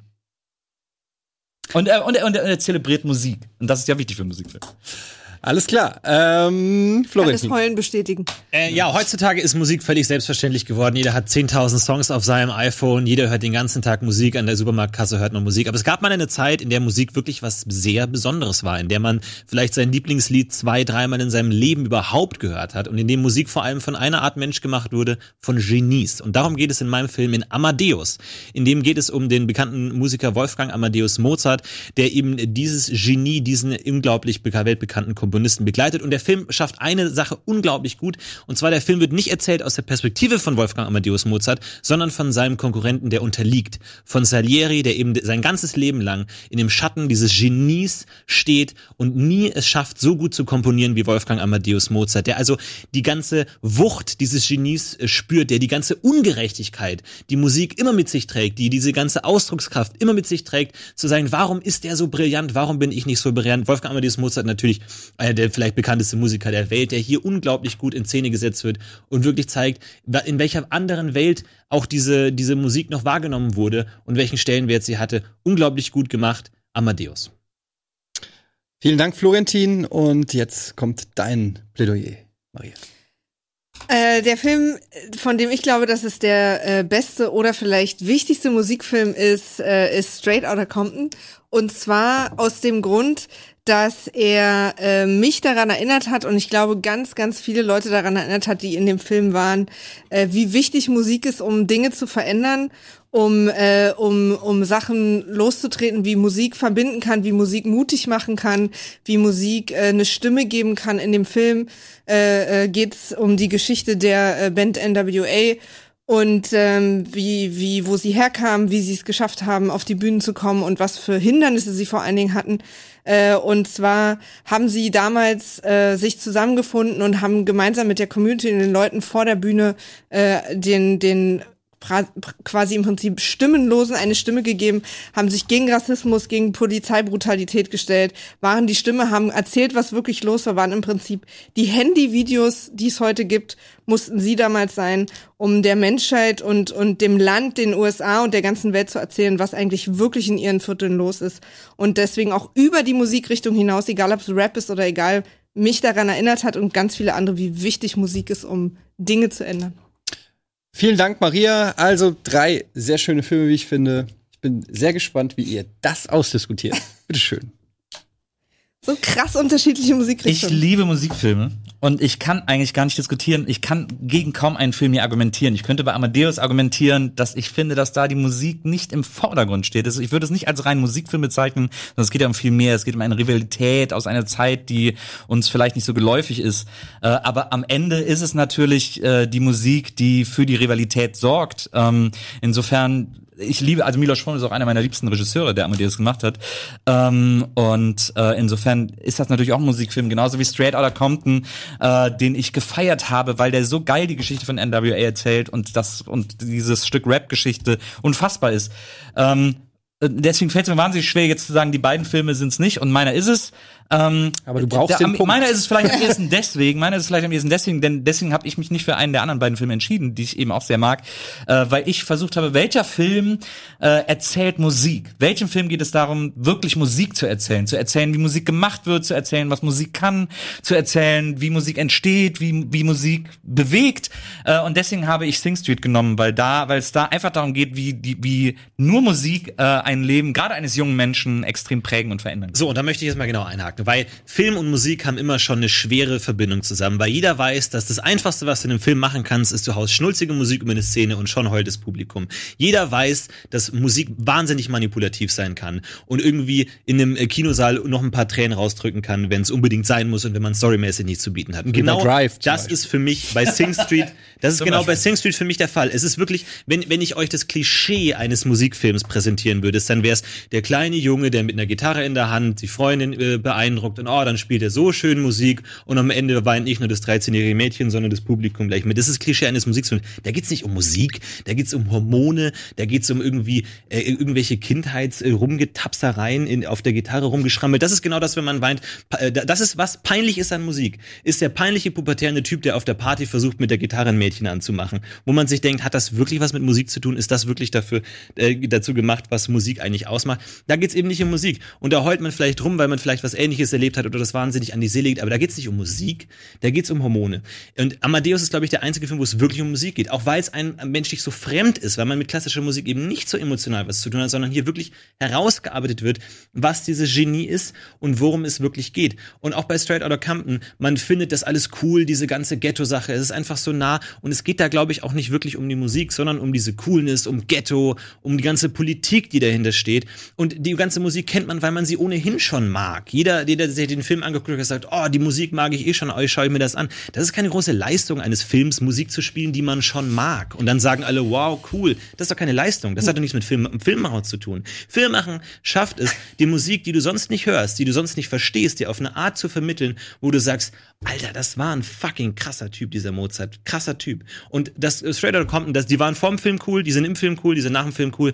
Ja, aber muss ich mir den Film auch nicht angucken. Nee, das stimmt nicht. Also ich finde ja, äh, ähm, Amadeus ist auch ein, ist ein super Film und du hast recht, dass es dann natürlich auch um die geht, aber äh, Nils hat auch recht, dass es da auch um diese Beziehung zwischen den, das ist auch so ein historischer Film, da geht's auch um, um so gesellschaftliche Regeln, die damals galten und so. Und klar ist man so ein bisschen begeistert davon, aber das betrifft mich halt heute nicht mehr. Ich gehe aus dem Film und habe irgendwie ein bisschen was Historisches Genau, aber der gelernt, Film aber das vermittelt dir betrifft das. mich irgendwie nicht mehr. Und deswegen finde ich Straight Outta Compton einfach den viel wichtigeren und besseren Musikfilm, weil er mir erzählt und weil er mich daran erinnert, was Musik alles tatsächlich in der heutigen Gesellschaft bewegen und verändern kann. Und wenn der laut kichernde Amadeus durchs Bild rennt, verändert es für mich nichts und hat es auch irgendwie dann nicht in der großen Gesellschaft damals. Und Straight Outta Genau, Compton es geht um die Veränderung in der Gesellschaft, nicht um die Musik. Und Straight, ja, naja, aber Straight Outta Compton zeigt, dass die Musik überhaupt erst die Möglichkeit und das Medium war und diesen Leuten einfach eine Stimme gegeben hat, die sie vorher nicht hatten und auch ohne die Musik nie gehabt hätten. Und das ist für mich eine, eine Botschaft, die auch über diese Musikrichtung, auch wenn man Rap nicht mag oder wenn man damit nichts anfangen kann, total hinausgeht. Weil sie einfach irgendwie die Leute auf der Bühne, die Leute vor der Bühne geben sich gemeinsam Mut, einfach aufzustehen und zu sagen, ey, Polizei, Rassismus, wir, wir sind einfach irgendwie, wir sind nicht alleine und wir erzählen einfach die Wahrheit und auch wenn ihr uns da vorne steht und uns bedroht, dass ihr uns verhaftet, wenn wir sagen, fuck the police, wir machen es trotzdem.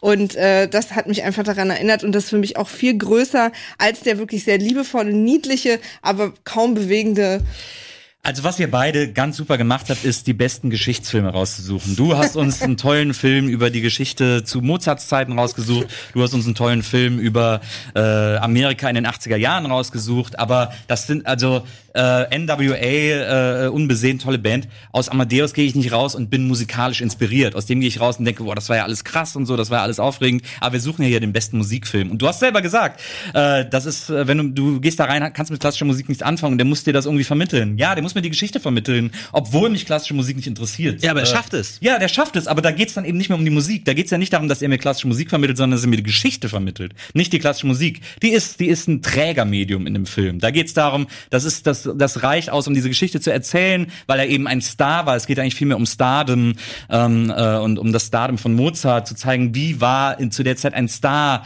wie konnten Dinge reproduziert werden, wie, wie wurde mit Kunst umgegangen. Ja, aber bei dir geht's um Hormone und Highschool. Nee, bei mir geht es eben darum, kein bei mir geht es, bei mir geht es darum, es, ich sollte den besten Musikfilm sagen und in meinem Film geht es um die Kraft von Musik. In meinem Film geht es darum, wie Musik ein Leben prägen kann, ein Leben verändern kann. Der Junge kriegt irgendwie die Platten von seinem älteren Bruder, der Bruder zeigt ihm, wie man Musik macht, er gründet eine Band, äh, er dreht Musikvideos, er versucht Musik zu leben, er versucht Musik zu verstehen, er versucht zu begreifen, was die Komplexität, was das Problem Ja, was von ist sie denn? Musik. Was ist denn die was- Komplexität? Und er Das versucht herauszufinden- und er versucht herauszufinden, was das Bewegende an Musik ist. Ja, und was ist denn das Bewegende am er, Film? Er, er arbeitet es ganz wunderbar heraus, indem er, ich will jetzt natürlich keinen spoilern, weil die meisten von euch werden den Film nicht gesehen haben und sollten ihn unbedingt noch gucken.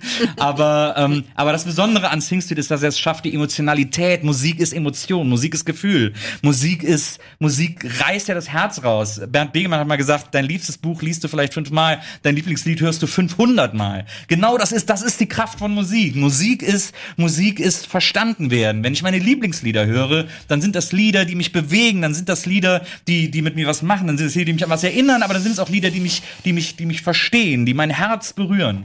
Und äh, ich glaube, dass die wenigsten Leute in Amadeus gesessen haben und gesagt haben, oh, aber eine kleine Nachtmusik hat mich noch nie so berührt wie heute im Kino. Aber, Aber- ich glaube, dass sie aus Sing Street rausgehen und sagen, also diese, diese Finalszene, wie der da mit dem Boot auf dem Meer, oh, ich fasse es nicht. Ja, und ich dann kommen sie in die 100.000 Pubertät und hören Aber auf, ich finde, dass Musik du, ich finde, dass du zum Beispiel, weißt du, was du gerade machst? Du plädierst für Musik, aber nicht für Ja, den Film. denn- ja, es geht ja um den besten du, Musikfilm du und Sing hier, Street- Nein, nein, Moment. Du zitierst dir hier Sachen, du zitierst hier einfach Sachen, warum Musik toll Ja, ist, und aber weil, nicht der ja, weil Film. Sing Street genau das bedient, weil Sing Street genau nur von dieser Musik ja, aber in so ganz nur diese dein Musik Film ist so erzählen die ganz kleine, nicht so ganz wichtige Schwester von meinem. Ja, aber Straight Outta Compton versucht mir eine politische Dimension zu erzählen. Straight Outta Compton erklärt mir äh, Rassenunruhen. Ja, Straight Outta Compton erklärt Land mir die kann. Probleme nach Rodney King. Und nicht ja. kleinen Ort in Aber da ist auch, auch, ein schöner aber da ist, Geschichtsfilm. da ist Rap, äh, wie haben das Public Enemy gesagt, Rap ist das CNN der Schwarzen. Äh, da wird äh, natürlich erzählt, Absolut. welche Kraft Rap hatte. Natürlich absolut. Total wichtig. Aber das ist eine politische Dimension. Bei dir ist eine historische Dimension.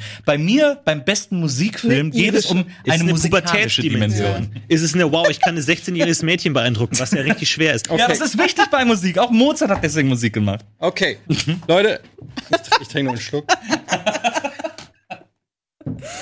Ruhig. Atmet mal kurz durch. Es ist schön, dass ich mal äh, hier sitze, während hier die Fetzen fliegen. ähm, wow, das ist schwer. Sehr gute Filme, aber übrigens. Eure. Sehr gute, sehr gute Filme von euch allen. Ähm, es ist wirklich sehr, sehr schwer in dem Fall. Ähm, und die Frage war natürlich auch, bester Film über Musik oder Musiker ist also auch sehr, zu, gebe ich auch zu, es kann man natürlich sehr dehnen und, und, und wie definiert man, ob der Film über Musik ist oder ähm, so. Das ist nicht so einfach da ähm, zu argumentieren, aber ich finde, ihr habt das alle sehr gut gemacht.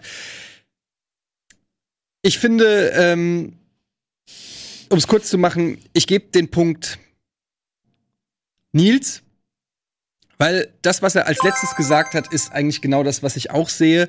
Ähm, er hat natürlich ein Plädoyer, da hast du recht, für Musik gemacht, aber ich habe den Film gesehen und es stimmt, dass das, was er über Musik sagt, dieser Film auch transportiert.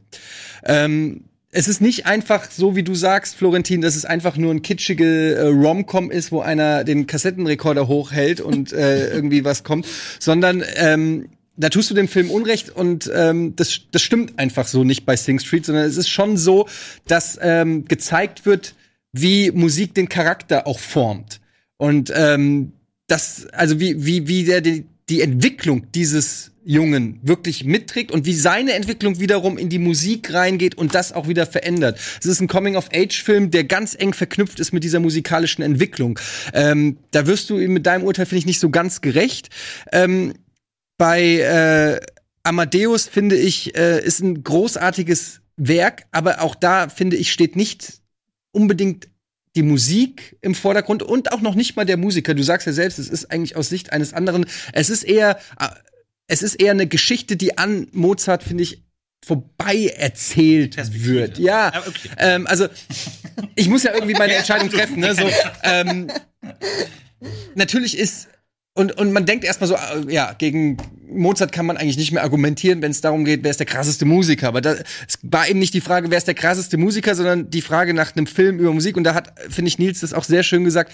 Kein Mensch geht irgendwie aus Amadeus raus und sagt so, boah, jetzt äh, gebe ich mir ein bisschen klassische Musik. Und das ist eigentlich, finde ich, fast schon eines der großen Versäumnisse von, von Amadeus, dass er das eigentlich fast nicht schafft. Ähm, wenn ich mal eine Kritik an diesem doch großartigen Film äh, äußern kann. Ähm, ja, und Maria, äh, du hast natürlich vollkommen recht. Äh, NWA ist ein, äh, ein sehr, eine sehr politisch motivierte äh, Band gewesen und der Film arbeitet das auch sehr gut heraus.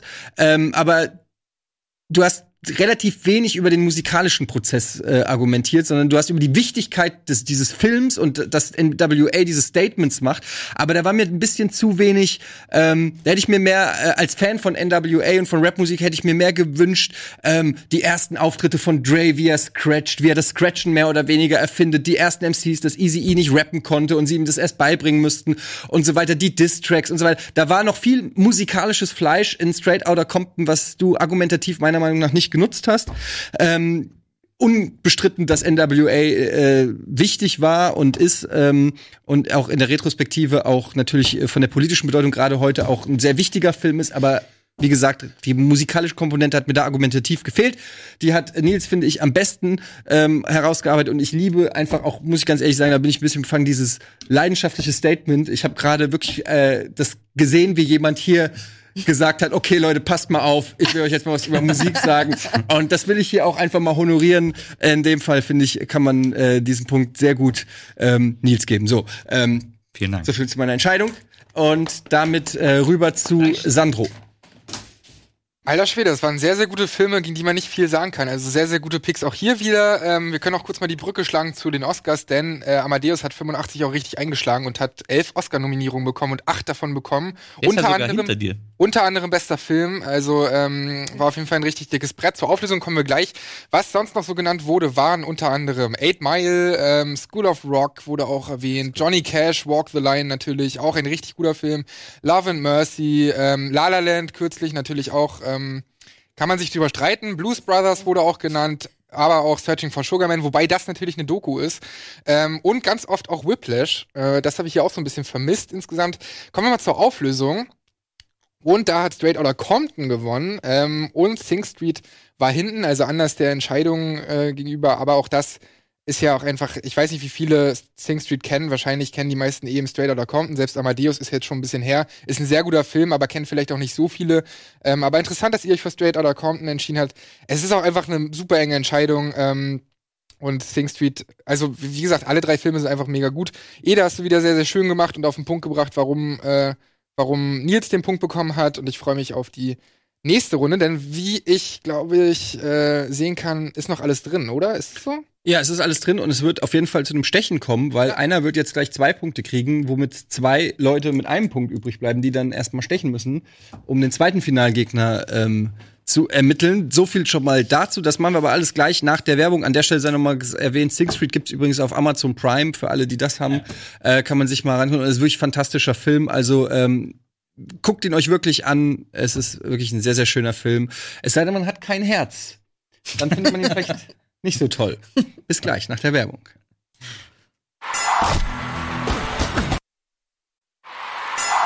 Filmfights. So,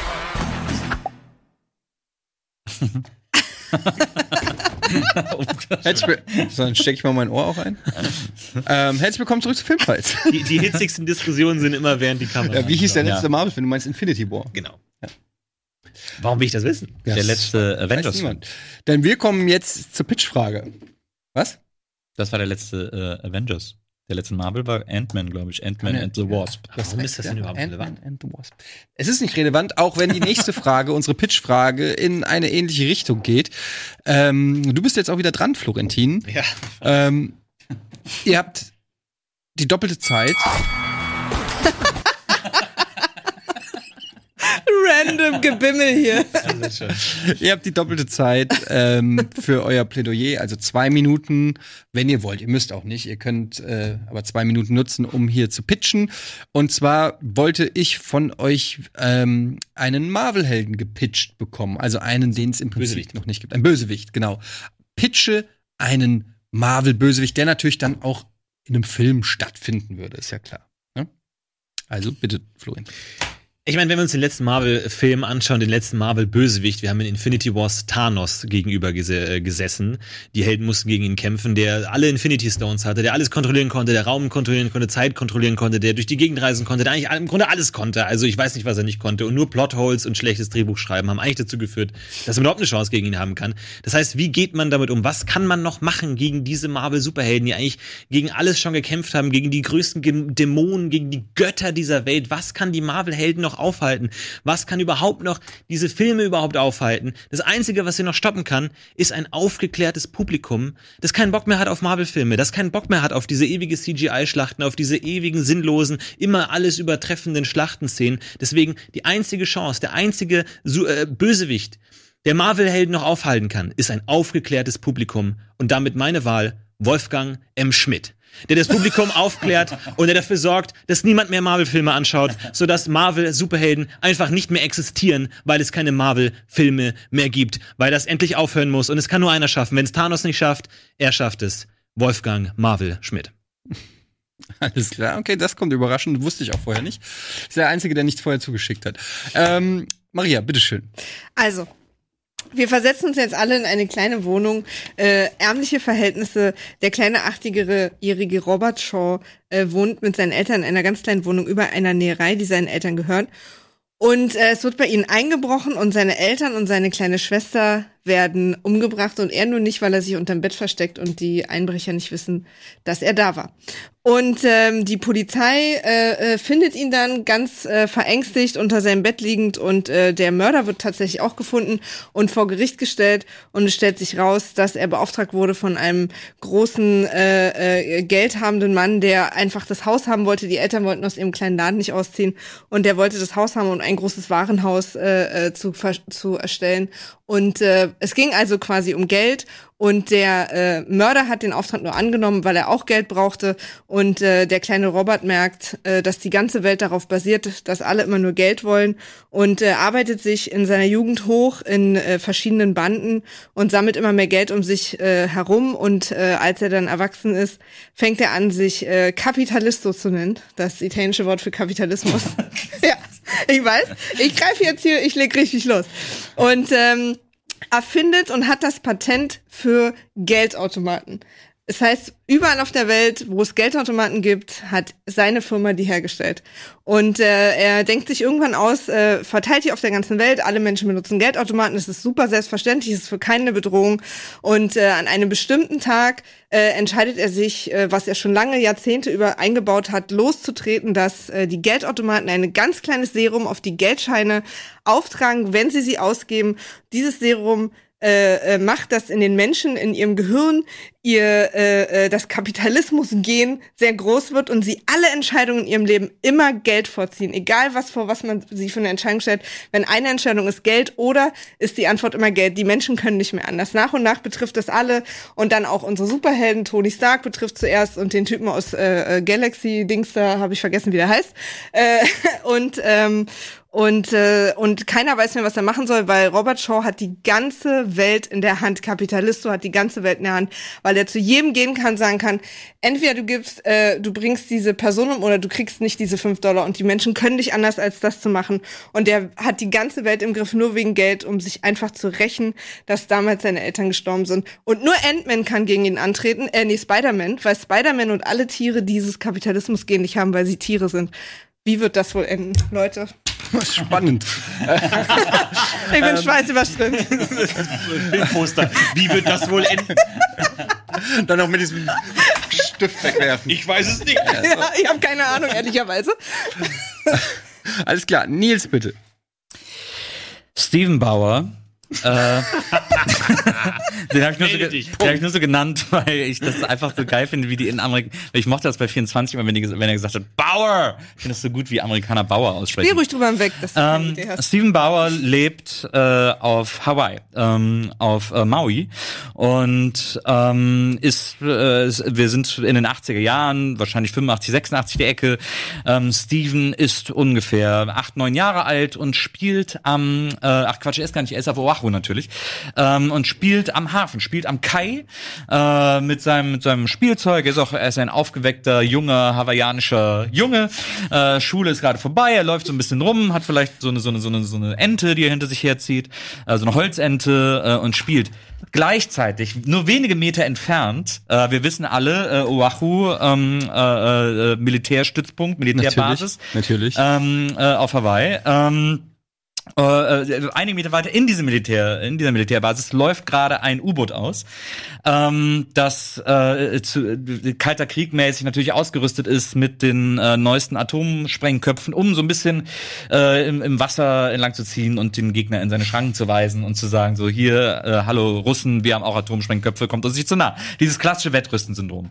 Ähm, bei der Ausfahrt äh, des U-Boots aus dem Hafen äh, gibt es leider eine, eine kleine Kollision mit der Kaimauer, was wiederum äh, den locker sitzenden Torpedo äh, löst und dieser Atomsprengkopf ähm, äh, gerät äh, an die Kaimauer, was wiederum äh, die Molekularstruktur der Mauer äh, und die Molekularstruktur von Stephen Bauer, Bauer Mauer, äh, ähm, äh, miteinander vermischt und äh, für einen äh, für jemanden sorgt, der sich sein Leben lang dafür rächen will, dass ihm das Land das angetan hat, was aus ihm wurde. Er wurde entstellt, ein hässliches Gesicht, aber er wird bekannt viele Jahre später als Master Mass, Herrscher über Masse. Äh, die die die Fertigkeiten von Master Mass sind, dass er äh, jederzeit die Masse aller äh, molekularen Verbindungen äh, Verbindungen ändern kann per bloßem per bloßem äh, Sichtkontakt. Äh, er, er sieht die Dinge und kann sofort, wenn ein wenn ein Held auf ihn zugeflogen kommt, kann er sofort durch einen Blick ähm, die Masse des Körpers dieses Helden verändern, der dann entweder plötzlich wie ein Heliumballon in die Luft steigt oder wie ein zentnerschwerer Bleiklotz äh, in den Boden rammt und vielleicht so viel Masse kriegt, dass er erdkernähnliche Masse hat und immer weiter durch die Erde rutscht äh, und auf der anderen Seite der Welt äh, wieder rauskommt und da dann ins Weltall fällt. Also er ist der Herrscher über Masse und Materie. Ich äh, bin mir dessen bewusst, dass das kein Thanos ist, das ist kein gottähnlicher Bösewicht, aber das ist einer der Bösewichte, die das Marvel äh, und auch das DC und jedes andere Comic-Universum so lebendig machen. Das sind, das sind Bossfights, das sind Boss, die alles äh, spannend machen. Master Mass, ähm, mein Bösewicht. Drei Minuten waren das. ähm, danke, Nils. Okay, und damit ist die Runde eröffnet. Bitteschön. Noch nie hat jemand so oft das Wort Kai gesagt. Das finde ich schon sehr Aber gut. auch so aggressiv. Ich dachte auch, Kai. er verschmilzt mit dem Kai und wird zu Ja. Kai-Man. Oder einfach zu Kai. Kai Lehmann. Kaiman. Ich würde auch gerne, dass du nochmal Oahu sagst. Wahoo. Ja, Oh, vielen Dank. wow. Ja. Ah, schön. Einfach schön. Allein dafür geht man Schön. ins Kino, um, Ja. um die Holzende zu sehen. Die Details fand Absolut. ich sehr gut. Ja. Also ganz, äh, äh, ganz kurz. Capitalisto, als ob es Tony Stark interessieren würde, was mit Bargeld passiert. Tony Stark hat in seinem Leben noch nie Bargeld in der Hand. Da läuft alles über Bitcoins, über Giro, über Computergate. Und generell, es gibt schon reiche Superhelden. Es gibt Batman, es gibt Tony Stark. Das ist keine große Superkraft, einfach reich zu sein. Ich meine, du hast es hier mit Göttern zu tun, als ob Thor, der irgendwie schon die Äonen überdauert hat, als ob der mit Bargeld zu tun hätte. Und ich meine, letztlich die ganze Menschheit damit zu manipulieren, alles für Geld zu tun. Ich glaube, so weit ist man davon nicht davon entfernt. Und letzten Endes, was interessiert denn Marvel-Helden die Menschheit? Wenn irgendwie Leute geldgierig sind, ja, so what? Ich bin Gott. Hallo, ich kann die Welt spalten, wenn ich Lust habe. Ich bin Guardians of the Galaxy, ich reise zu einem anderen Planeten, auf dem es vielleicht kein Geld gibt, sondern man mit Hoffnung bezahlt oder was auch immer. Also Capitalisto interessiert, Zwei glaube ich. Hoffnung 80. Also sorry, da hat man, da hat man wirklich als Marvel-Held ist einem das völlig Zu viel egal Hoffnung, sorry. Dann was, was mit Bargeld passiert. Und Steven Ba- Bauer als Ma Master Mall, Ma Master Mall, Mastermaß. ähm, ich glaube, sowas gibt's schon mit Magneto oder sowas in der Richtung. Oder ich meine, Ja, dem das- Metall. Wie läppisch ist nur Metall beherrschen zu können. der kann alle Masse beherrschen, Ja, was? der kann alle Masse äh, molekular ähm, äh, manipulieren. Onkel Physik. Der kann alle Masse. Also was ich mal, ich finde die Idee von Wolfgang M. Schmidt charmant. Das ist ein, das ist ein Lacher, das war eine Überraschung, das Nee, war, es ist aber wirklich war ein guter Punch. Es ist Metaman. Es ist Metaman, aber äh, wer mag denn bitte, also Bösewichte muss man ja auch cool finden. Bösewichte sind ja auch, Bösewichte, wir gehen eigentlich alle in den Film, um Bösewichte zu sehen, nicht um die, die strahlenden Helden zu sehen. Wir finden eigentlich die Bösewichte immer cool. Wer findet denn so ein, ey, das gibt's gar nicht. Wer findet den denn cool? Wer soll denn, was soll ich denn mit einer Figur anfangen? Niemand hört auf Nein, diese Figur, weil alle was ich- was den ich sagen- Typen hassen, der im Kino aufsteht und sagt, das ist aber voll unrealistisch. Nee, das, das tut, äh, das, darum geht's überhaupt nicht. Niemand sagt, das ist voll unrealistisch. Es geht einfach darum, dass diese Marvel-Superhelden nichts mehr aufhalten kann. Wir hatten mit Thanos schon den krassesten Typen, der, ich meine, sorry, aber der schnippt die Finger und Leute sterben. Es geht nicht mehr krasser. Es geht nicht mehr krasser. es geht nicht mehr krasser. Und da kannst du auch die, die Molekularverbindungen verändern. Der kann Leute einfach umbringen mit dem Fingerschnippen. Es geht nicht mehr krasser. Es gibt keinen Superhelden mehr. Es ist kein Superbösewicht, der irgendwas gegen diese Marvel-Superhelden machen kann. Man ist in eine Sackgasse manövriert. Das Einzige, was man machen kann, ist endlich diese Filme zu beenden. Und der Einzige, der das schaffen kann, ist Wolfgang M. Schmidt. Und da kann auch niemand mehr mit seiner Masse manipulieren. Denn wenn keine Filme existieren, existieren auch die Helden nicht mehr. Und somit hast du die Möglichkeit, hier die Helden zu besiegen. Weil wenn Thanos kommt, wer soll dann noch kommen? Dann kommt noch irgendwie die, ich meine, der hat seine Ringe, der hat, der hat deinen Helden als Ring an der Hand. Masse zu manipulieren, Zeit zu manipulieren, Raum zu manipulieren, hat er als einen Ring an der Finger von Thanos, Thanos Hand. Da kann nicht mehr viel kommen. Und auch der kann so viele Kaie in seinem Leben gesehen haben, wie er will. Wenn du es mit Götter, dem, äh, mit Dämonen und äh, Galaxiendimensionen zu tun hat, der kommt immer in seiner Holzende auch nicht mehr weiter. Das Einzige, was da noch aufhalten kann, ist der vernünftige Geist der Zuschauerschaft, die sagen, nee, ich schau mir lieber einen Tony Erdmann, ich schau mir lieber einen Amadeus oder Drive an, anstatt diesen Bullshit. Und endlich haben diese Helden ihr Ende gefunden. Ja, also ihr habt ja Capitalisto ganz falsch verstanden. Erstens mal ist Capitalisto äh, ein Prequel, deswegen ist Thanos einfach egal. So. Ach so. Zweitens Ach so. äh, ist Cap der Gag bei Capitalisto und das ist halt nur für ihn ein Gag, äh, dass er immer, wenn er äh, Men also wenn er Menschen oder andere, die ihm gegenüberstehen, vor die Wahl stellt, Geld oder können sie nicht anders, als sich für die Geldoption zu entscheiden. Deswegen kann er ihnen alles aufzwingen, was sie tun soll. Deswegen äh, können sich sozusagen auch alle Avengers verstreiten und alle, die vor den sie Avengers da waren. dafür Bargeld angefasst haben. Nee, du kannst das mir ist nicht ja sagen, dass Thor sich irgendwie einen Snickers zieht am Geld Nein, nein, am Snack das habe ich vielleicht ja nicht ordentlich gesagt, aber die Leute, die sich das ziehen, haben das an Händen und verteilen das natürlich weiter, alle, die sie berühren. Und Tony Stark gibt immer noch Menschen die Hände. Ich habe es gesehen. Leute, und ich war dabei.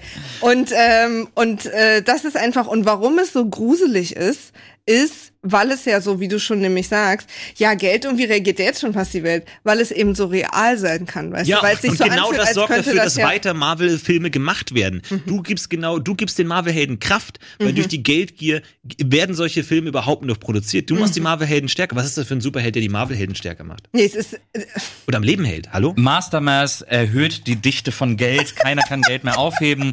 Mastermass äh, er, er verringert die Dichte von Wolfgang M. Schmidt, er fliegt unter die die Kinodecke kann niemand mehr beeinflussen äh, und die Leute können in Ruhe weiter Marvel-Filme gucken. Master Mass lässt den, wir dürfen ja nicht vergessen, dass Thanos so stark ist wegen einem fucking Handschuh. Der ist nicht aus sich heraus stark, der ist stark, weil der so einen scheiß Handschuh anhat. Ja, Master Mass ist stark wegen Master, Kai. Master Mass ändert die Dichte von, äh, von Thanos Handschuh. Die Faust fliegt auf den Boden, er kann die nicht mehr hochheben, die Ringe, die, die Diamanten zeigen zu Boden. Er ist ausgeschaltet und äh, Master Mass nimmt sich den Handschuh noch dazu. Ist dann sogar doppelt so stark wie alle. Also Master Mass ist eigentlich, mir fällt gerade auf, der beste Superheld aller Zeiten. Äh, der Bösewicht, meine ich natürlich. Superheld. Bösewicht, ist dasselbe.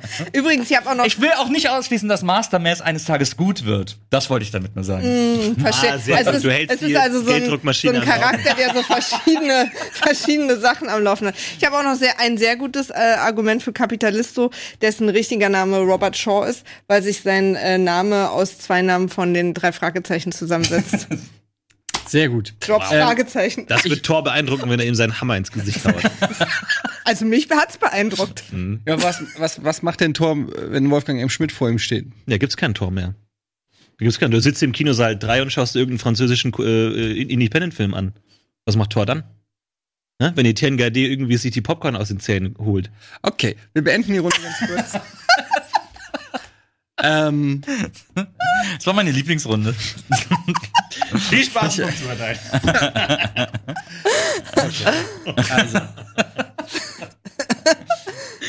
also, Wolfgang M. Schmidt ist natürlich sehr lustig. Äh, als natürlich völliger Quatsch, Florentin. ähm, du sagst im Prinzip, ich weigere mich, die Frage zu beantworten, weil ich Marvel-Filme scheiße finde, deshalb fliegst du raus. So, ähm, dann haben wir Capitalisto und ähm, Master Mass. Ähm, gut, das sind zumindest beides ähm, schon mal vom Namen her irgendwie äh, vermutlich Bösewichte. Äh, ich fand eigentlich die Idee irgendwie ganz nett, äh, Maria, dass du irgendwie sagst, okay, der hat, äh, der zwingt die für, zu einer Entscheidung, die immer äh, pro äh, Geld ist und dadurch extrem manipulativ ist. Aber ich stelle mir den extrem lame in einem Marvel-Film vor, sage ich ganz ehrlich, weil es ist halt auch immer nur das. der kommt irgendwo hin und sagt, und sagt jedes Mal, wenn da irgendwie der Böse kommt, sagt er, okay, Geld oder erschieß sie. Oder was? Oder äh, es ist immer irgendwie so, es klingt wie so, so Jörg Dreger Quizshow mäßig. ähm, es ist irgendwie. Ja, mein, der Bösewicht ist dann hier deine fehlende Fantasie, Eddie. Ja, ja, das wäre, das wäre ein richtig guter Bösewicht. Ähm, und ich meine, ganz ehrlich, erstens Master Mass finde ich klingt schon mal cool. Es ist echt ein cooler Name, Master Mass. Könnte auch ein guter DJ-Name sein, DJ Master Mass. Und äh, Jetzt beruhigt euch mal wieder. Bauer Mauer im Deutschen. Da hast du auch direkt die deutsche Übersetzung mit, äh, äh, mit ähm, Ist mir ein Tick zu aufgeregt hier übrigens, diese es ist, jetzt, es, ist, ich, ich, es ist so ein bisschen, erinnert mich so ein bisschen an Dr. Manhattan aus, ähm, aus Watchmen. Ähm, aber irgendwie klingt es für mich trotzdem, äh, ich muss, ich muss es wenigstens als einziger die Kategorie ein bisschen ernst nehmen. Und da finde ich, ist der Einzige, der überhaupt spontan die Chance hätte, in einem Marvel-Film mitzuspielen, ist tatsächlich Master Master. Ist der Einzige, wo ich mir einen Kampf in einigermaßen interessant vorstellen könnte. ähm, und deshalb kriegt äh, Nils hier den Punkt. Oder besser gesagt, beide Punkte. Ich danke auch. Das sind zwei Punkte übrigens. Ich rufe nachher, mal, Bauer. ich ruf nachher mal Robert Marvel an. Ich glaube, Bauer. dass der mit Kapitalist so, dass wir da eine gute Sache am Laufen haben. So, ähm, und Es damit. gab übrigens mal, ich glaube bei DC gab es mal so einen Bösewicht, der tatsächlich, der hatte immer Kleingeld. Das war so, ein- der war wie so ein Dollarzeichen und hat immer so Kleingeld geschossen in den Comics in den 60ern und Das 70ern. macht BB-8 Also in Episode 8 ja auch.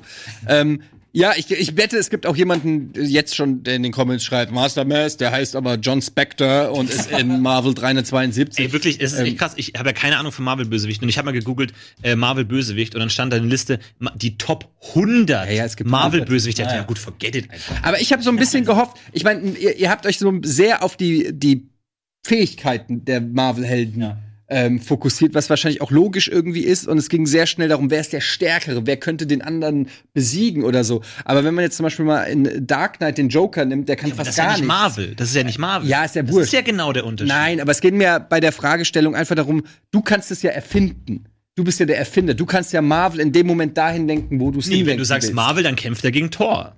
Das Und kannst dann- du ja dann kannst du nicht Wieso? sagen mit Pinguinmann, In, in Ant-Man kämpft, Ant-Man kämpft auch nicht gegen Thor. Nicht in jedem Marvel-Film kommt Thor vor. Aber Ant-Man ist ja auch ein guter und Thor ist ja auch ein guter, die kämpfen ja nicht. Nee, aber er kommt trotzdem nicht in dem Film vor. Was ich damit sagen will, du kannst ja einen Bösewicht basteln, wie du ihn gerne hättest. Und du kannst ja äh, das perfide am Joker, äh, was ihm zum Bösewicht macht, sind eben nicht seine Superkräfte. Das will ich einfach nur sagen. Das äh, wäre ja vielleicht eine Chance gewesen. Ihr habt die alle drei nicht genutzt, weil ihr alle blöd seid. So, ähm, jetzt machen wir weiter. Und zwar mit dem Stechen zwischen Maria und Florentin. Und dazu habe ich hier eine Stechfrage bekommen. Diese Stechfrage wird genauso behandelt wie Ja, ich bin's. die Schnellraterunde. Habe ich irgendwas falsch gesagt? Nee, alles gut. Gut. Ähm, das heißt, ich stelle eine. Ich weiß gar nicht. Ähm, ich stelle eine normale Frage. Es ist keine Entweder-Oder-Frage. Aber wir gehen da dran wie eine Okay. Schnellraterfrage. Das heißt, ähm, ihr habt 30 und 15 Sekunden Zeit für eure Genau, Statements. also er stellt die Frage, bester Film mit Pferd und dann die Person, die als erstes antwortet. Für die andere Person fangen die 30 Sekunden an zu laufen. Das heißt, wenn ich sag Lucky Luke, dann laufen für dich die 30 Sekunden. Du musst dir eine Antwort überlegen und für die Antwort argumentieren. Also Also ich sag dann was, ich sag dann der Pferdeflüsterer und fange an für den Genau. Pferdeflüsterer. Du fängst sofort an. Und wenn deine Oder 30 fange ich an, gegen deinen zu argumentieren? Nee, weil- Das weißt du noch nicht. Also, Ach so, ich du, dachte, kannst, kannst du auch, aber es geht. Ah, ja, ja, okay. Das ist wie bei den normalen Runden. Du kannst für deinen Film oder gegen meinen Film. Dann 30, Ja. 30, 15, 15. Verstehe. Okay? Okay. Also, red, was? Wer, wer, wer, wer ist denn der Erste, der losredet? Der, der als erstes was sagt. Der Ach so, als ach so, verstehe, nennt. verstehe. Er Also Okay. ich stelle eine. Frage, Ja. zum Beispiel, welches ist der beste Actionfilm? Florentin sagt Terminator 2. Okay, dann verstehe. tickt Also- für dich 30 Sekunden und dann kannst du sagen Die Hard und dann musst du schon direkt Verstehe. loslegen. Okay? Okay, Aber Leute. Nicht so schwer, okay? Ich habe die aus der Regie gekriegt, ich habe keinen Einfluss darauf.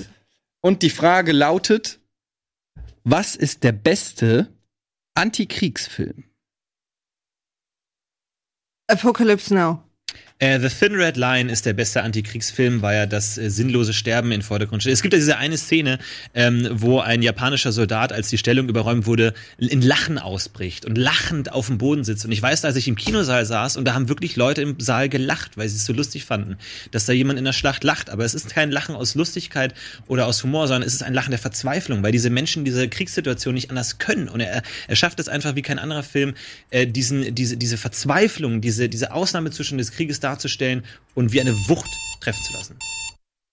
Ähm, Apocalypse Now ist der beste Antikriegsfilm, weil er am Anfang noch relativ hell ist und äh, auch so dargestellt wird und dann äh, äh, geht der Hauptdarsteller auf diese Reise in den Dschungel und äh, äh, und und es wird immer dunkler und es wird immer düsterer und die Sachen werden immer wirrer. Der der Film wird irgendwie immer immer mehr wie so ein Drogentrip, weil man überhaupt nicht mehr nichts ist mehr Logik. Menschen reagieren nicht mehr logisch. Es wird äh, äh, sie werden irgendwie zu sehr merkwürdigen Diktatoren. Er wird selber auch total irre und äh, alles ist einfach sehr dunkel und keine Regeln gelten mehr und die ganze Gesellschaft ist über den Haufen geworfen. Thin Red Line beschreibt nicht nur, warum der Krieg so schrecklich ist, sondern er bietet auch Alternativen an. Er erzählt eben auch davon, wie Menschen gut sein können. Er erzählt von der Natur, wie sie den Menschen in sich aufnimmt und wie sie bewahrt werden sollen. Und er schafft es eben dadurch auch mit einer positiven Botschaft rauszugehen und nicht nur zu sagen, Krieg ist furchtbar, Krieg ist schrecklich, durch diese brutalen Szenen. Apocalypse Now zeigt vor allen Dingen, dass es im Krieg überhaupt keine Gewinner gibt, dass es kein, dass Gut und Böse total aufweicht, dass, dass jeder in Situationen gebracht wird, wo er überhaupt nicht mehr menschlich reagiert und, äh, und, und dass es auch wirklich, äh, man geht am Ende auch raus und ich wusste gar nicht, wie oft das jetzt hier. Zwei Wochen. Ist, ist aber eine gute Frage. Ich glaube, da könnte man auch normal, normal eine Runde gut Sehr gute Frage. Da muss man sich ein bisschen was der- überlegen. Ey. Der Das ist schon schwer. Ein Penny für den Satz, wie kein Film es äh, je so gemacht hat. Also das, das fällt in jede Ja, ich Folge weiß. zu jedem Argument. Ja, ja. Kein Film zuvor hat es so gemacht. ähm, Ja, widerlegt das erstmal. Boah, ist das schwer. Ähm, boah. Das sind ähm, ja beides sehr gute. Ähm, ähm, ich gebe den Punkt Florentin, weil er ein bisschen spitzer noch argumentiert hat, ähm, warum dieser Film ein Antikriegsfilm ist. Du hast deine 30 Sekunden ein bisschen zu sehr verschwendet, möchte ich fast sagen, für eine inhaltliche Angabe. Ähm, und ein bisschen zu wenig erklärt, warum ist es ein guter Antikriegsfilm. Das hat Florentin einen Ticken besser gemacht. Ich muss irgendeine Entscheidung treffen. Äh, es ist im Prinzip fast identisch gewesen. Und ähm, ich glaube, du hättest noch zwei, drei Sätze mehr gebraucht. Die Zeit war dann nicht mehr da. Deshalb kriegt Florentin den Punkt. Dankeschön. Es ist super schwer und du warst fantastisch.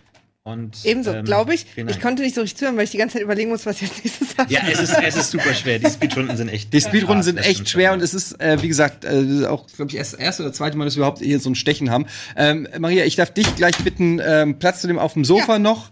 Äh, neben Sandro, ihr könnt das Ganze dann jetzt in das, die, das Finale dann gemeinsam noch mal äh, aus eurer Sicht dann gleich bewerten. Ich frage euch dann gleich noch mal, wie ihr es findet. Sandro, was äh, ist denn hier noch mal die Meinung? Ich habe noch gar nicht zum Thema auch Marvel gefragt, ne?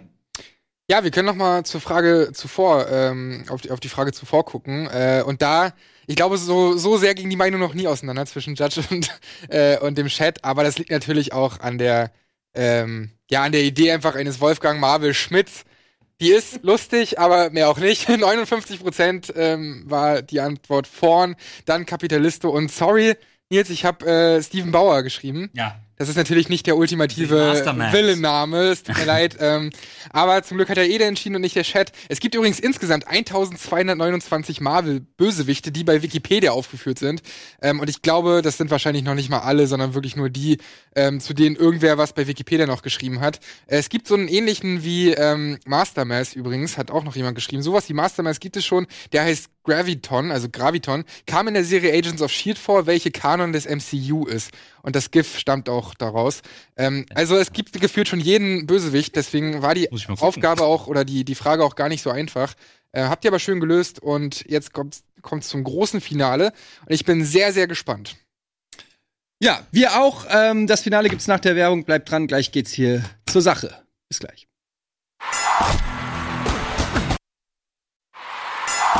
Filmfights.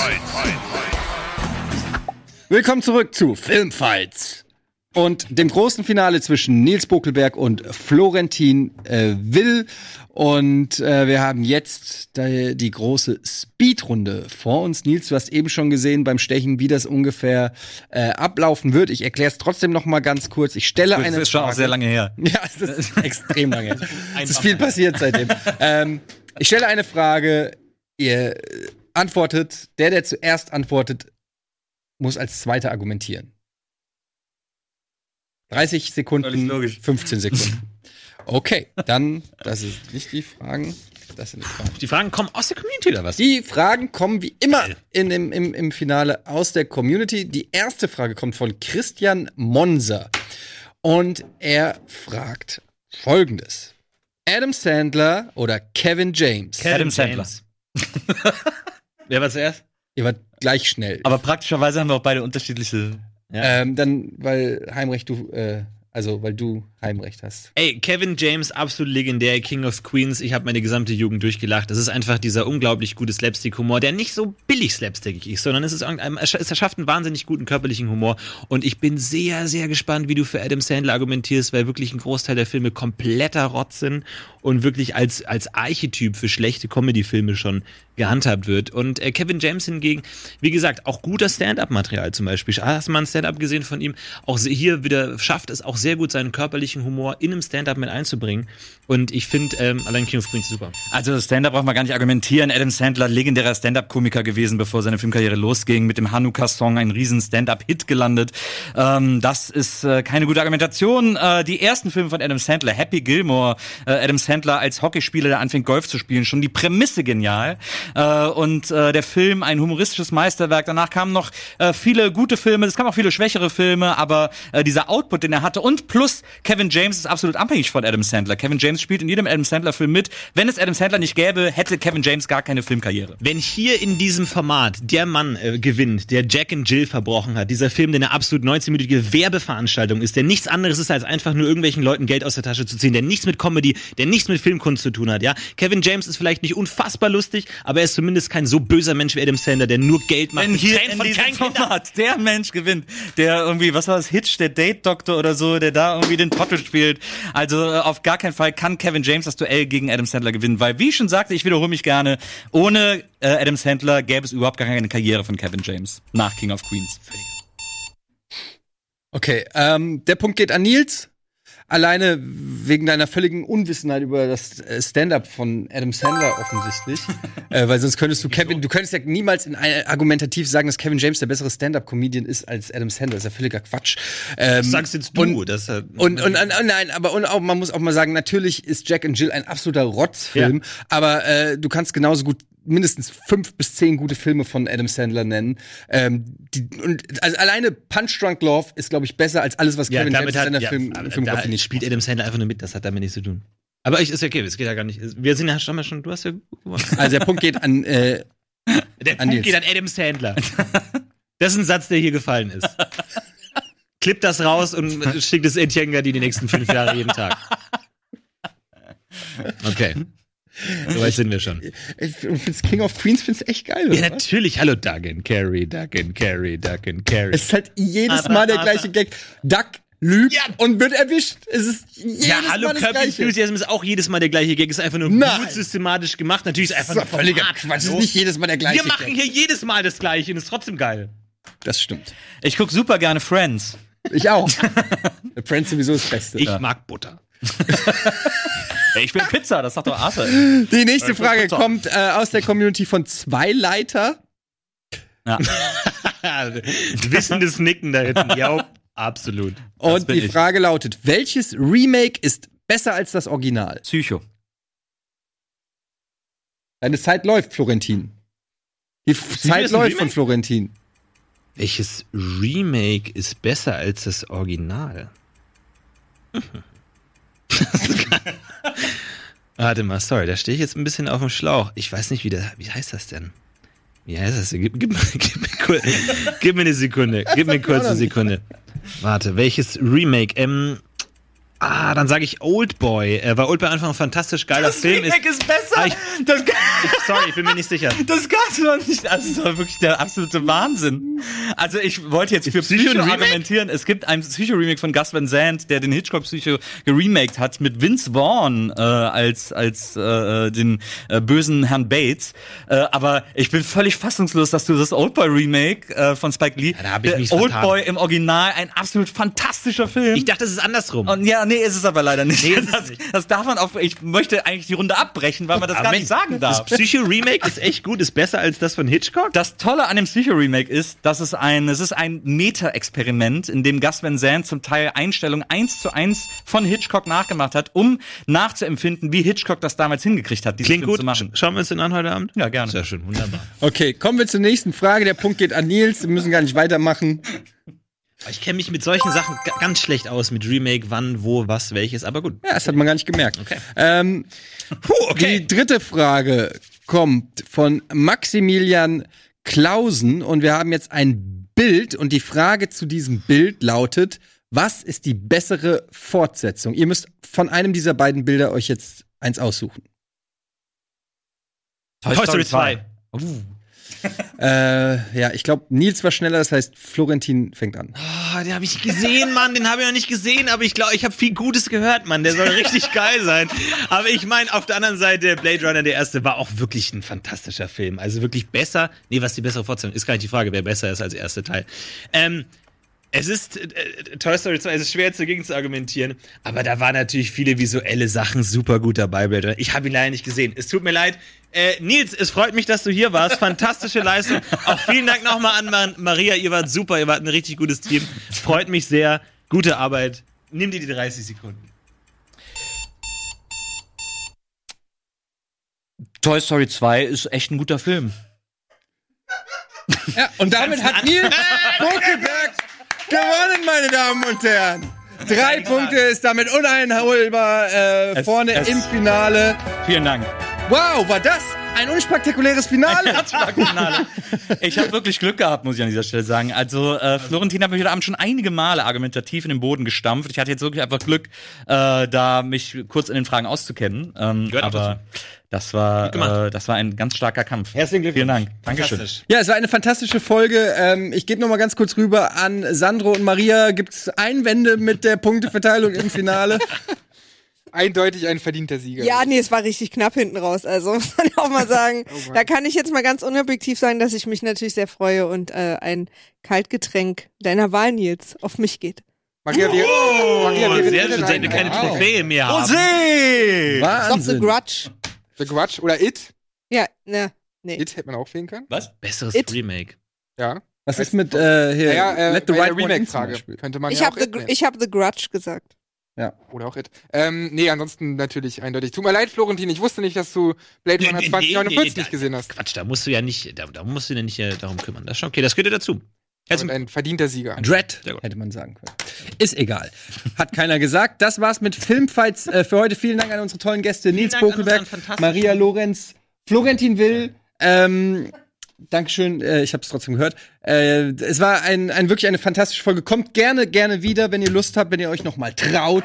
Sehr gerne. Vielen Dank für die Einladung äh, und vielen Dank für dieses nicht sehr einfache Jurorenarbeit äh, Ja. Heute Abend. Ich muss jetzt echt äh, erstmal, es ist echt anstrengend. Und natürlich Es große Empfehlung, euer Filmpodcast VMAF. Ja. Ähm, kann man sich immer gerne anhören, da redet ihr über alte Filme. Genau. Wie macht Wiedersehen macht Freude. In einer Episode war ja sogar äh, Eddie zu Gast. Äh, jetzt zuletzt Mickey Beisenherz. Und jede fünfte Episode reden Maria und ich über die Lindenstraße. Äh, Maria hasst sie, ich liebe sie. Und das ist auch immer so eine Art Filmfall. Genau, das auf jeden Fall abchecken. Gästeliste Geistermann kennt man ja sowieso. Ähm, braucht man gar nicht mehr. Das, dann hat man es geschafft, wenn man für gewisse Projekte keine Werbung mehr macht. Ähm, in diesem Sinne, schaut auf jeden Fall Rocket Beans TV. Tschüss, bis zum nächsten Mal. Tschüssikowski. Filmfights.